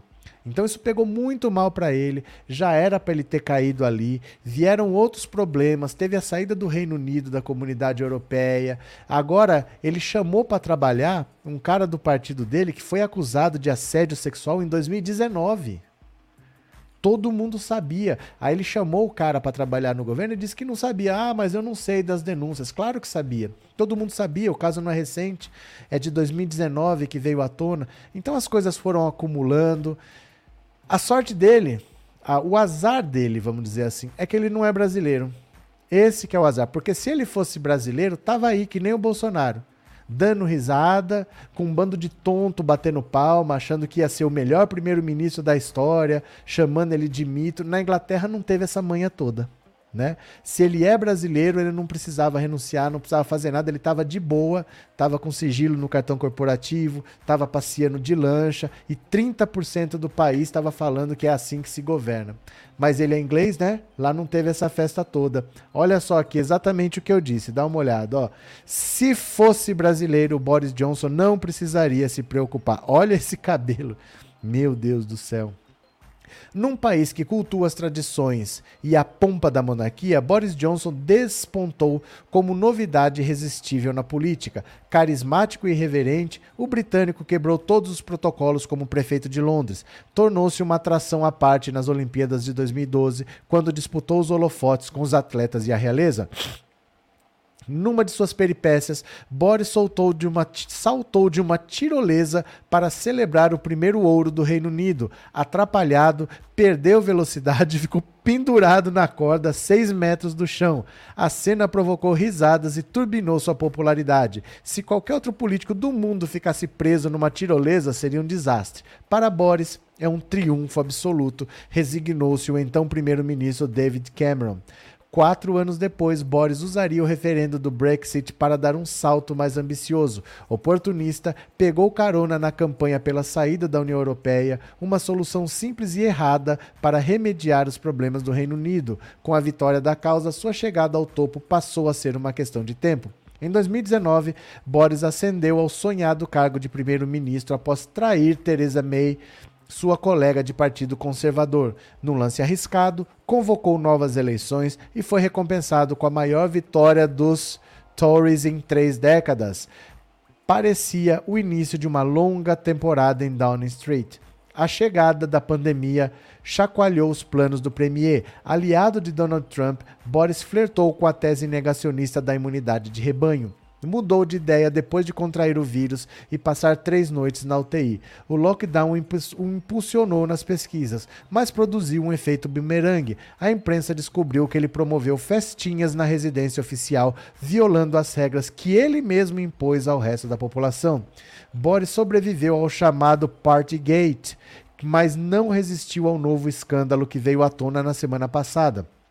Um deputado conservador foi acusado de assediar sexualmente outros homens. O premier sabia das denúncias, mas mentiu para proteger o aliado. Desmascarado, viu seu apoio político despencar e foi obrigado a entregar o cargo. Se fosse brasileiro, Boris não precisaria se preocupar. Jair Bolsonaro também soube dos relatos de mulheres sobre Pedro Guimarães, mas tentou abafar o caso para mantê-lo no comando da Caixa. Finalmente concordou em demiti-lo, mas não perdeu um segundo pensando pensando na própria renúncia. Ele ainda deixou claro que fez a troca a contragosto e avisou que ninguém deve esperar uma nova era no banco. Então, essa é a diferença, né? O quanto nós ainda temos que aprender, porque é difícil a gente conviver com um cara como o Bolsonaro, né? Vamos ver aqui a opinião de vocês. O cara feio, tadinho, velho, ele não é feio. Ele é desprovido de beleza, vamos falar assim, né? Plano B da família Bozo: fugir ou ameaçar quem vai prender a prole. Não faz sentido, Silas. Não faz sentido essa história de fugir. Boris Johnson leva o Bozo contigo. Bolsonaro, uma vez doido, sempre doido, doido de pedra, como diz o povão. Pronto. O Brasil virou um hospício, não é um país sério. Maria Helena, cadê que mais? Os ingleses se arrependeram amargamente de terem escolhido o Brexit. É porque não faz sentido para quem está numa ilha querer ficar isolado. Né, tá, tava faltando, não sei se ainda tá, mas estava faltando combustíveis, porque os caminhoneiros, a maioria eram da Polônia, e eles iam ter que sair do país porque eles não iam ter mais autorização para trabalhar lá. É uma loucura isso que eles fizeram, mas a extrema-direita tem dessas loucuras, né? Lira tão textinho na imagem da TV. O que, que aconteceu, Isabel? Com um Congresso altamente ganancioso, Centrão nenhum país vai para frente. Agora deixa eu fazer uma pergunta para vocês. Foi feita uma lista com os melhores países do mundo para você se aposentar.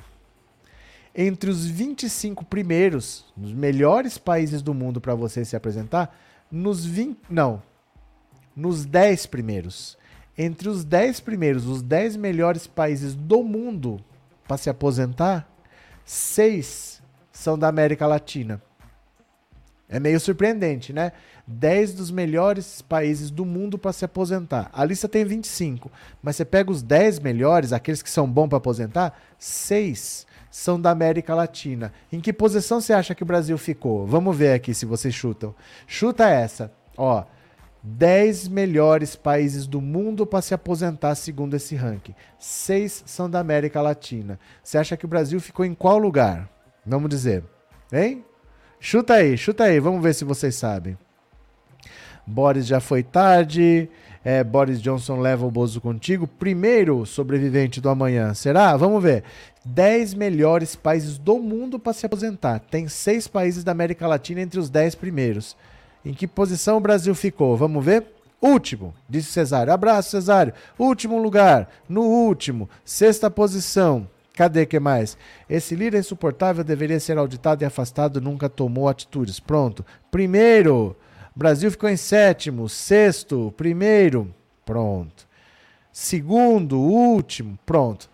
São 25 países, só que nos 10 primeiros, seis são da América Latina. Em que lugar você acha que ficou? Primeiro lugar?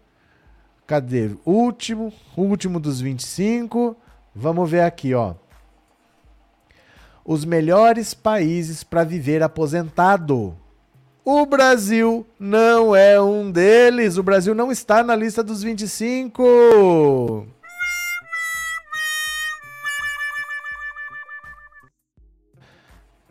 O Brasil não é um dos 25 melhores países para se sobreviver na aposentadoria. Ao menos é o que diz o tradicional ranking da revista norte-americana International Living.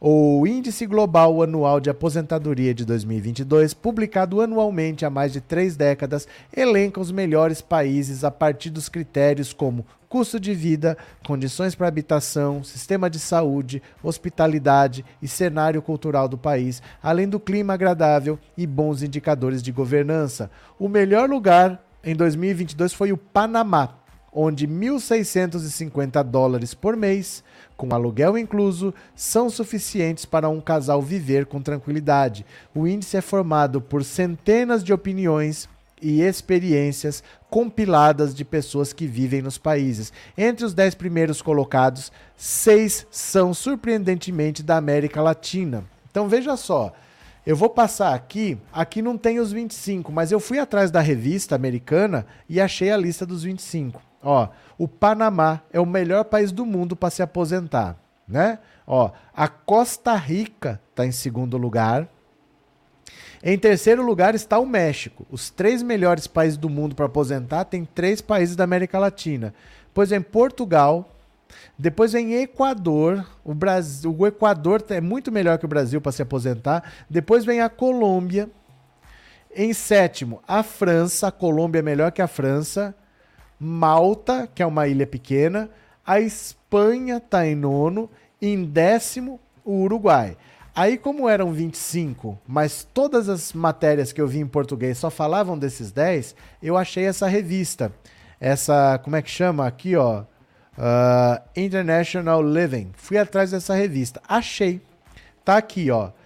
Os melhores lugares do mundo para se aposentar. Todo mundo copiou a mesma matéria, só traduziu. Só que aqui tem os países tal, né? Só que no final tem a tabela deles aqui. Ó.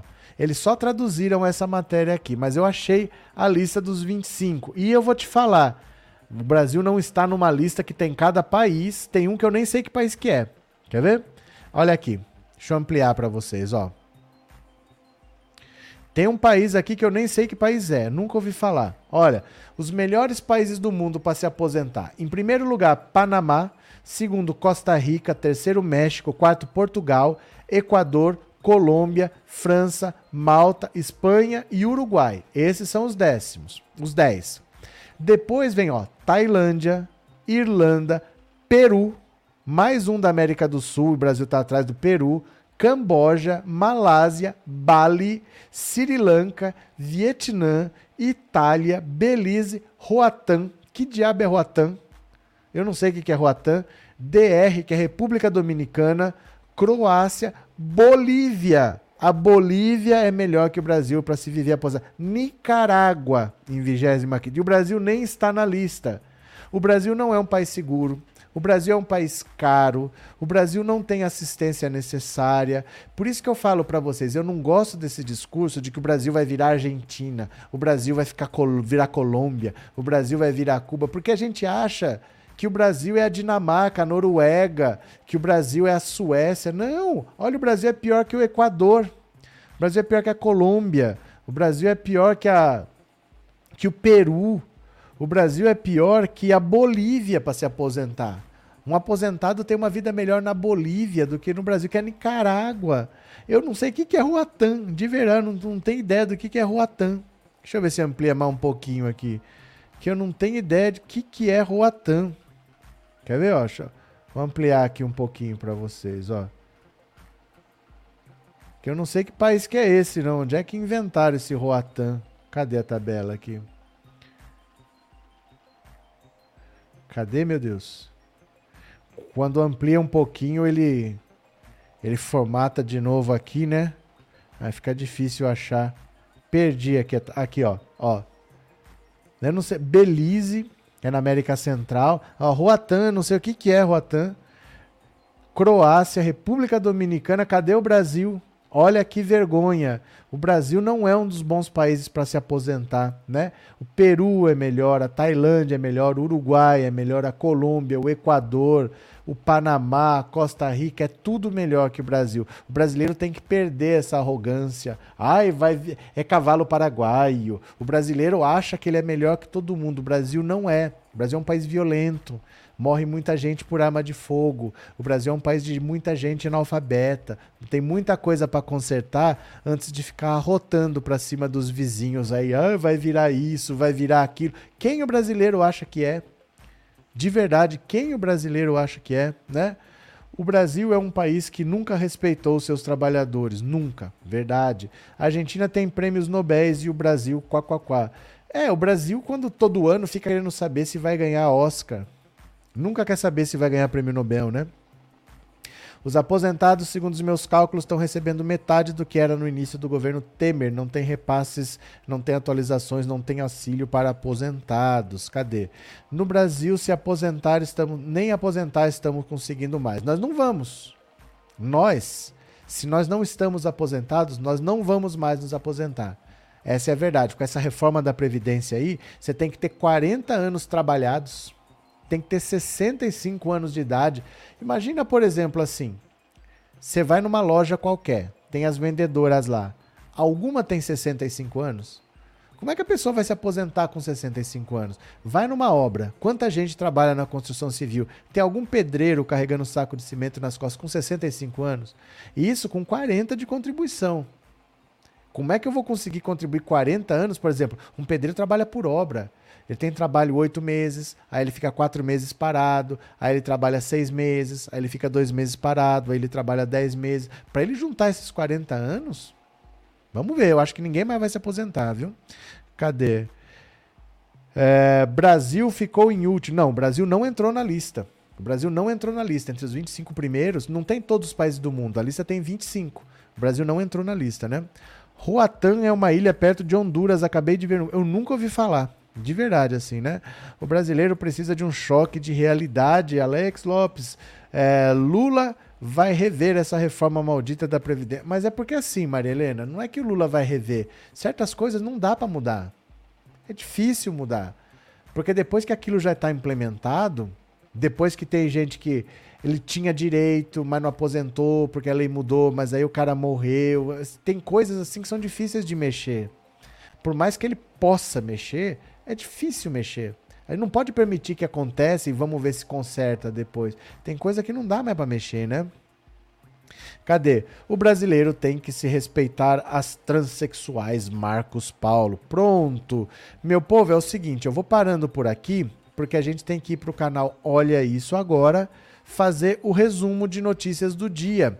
Então eu vou mandar o link para vocês, ó. Vamos lá assistir. Não é todo mundo que tem duas horas para uma live, mas para assistir aqui, ó, 10 minutinhos vale a pena. Clica aí, ó. Clica aí, eu vou começar em dois minutos. Eu só vou abrir as abas de novo que eu fechei aqui. Vamos para lá, clica, se inscreve nesse canal, mesmo que você não assista a live. Dá um cliquezinho aí, se inscreve no canal. Eu tenho dois canais, tá? Clica nesse link aí, se inscreve. Tem 2.100 pessoas aqui. Por favor, clica nesse link, se inscreve, mesmo que você não assista a live, tá bom? Eu vou para lá agora, mas se inscreva. Eu conto com vocês, tá? Obrigado por tudo. Vamos trabalhar mais um pouco. Beijo e até amanhã. Obrigado. Tchau. Fui.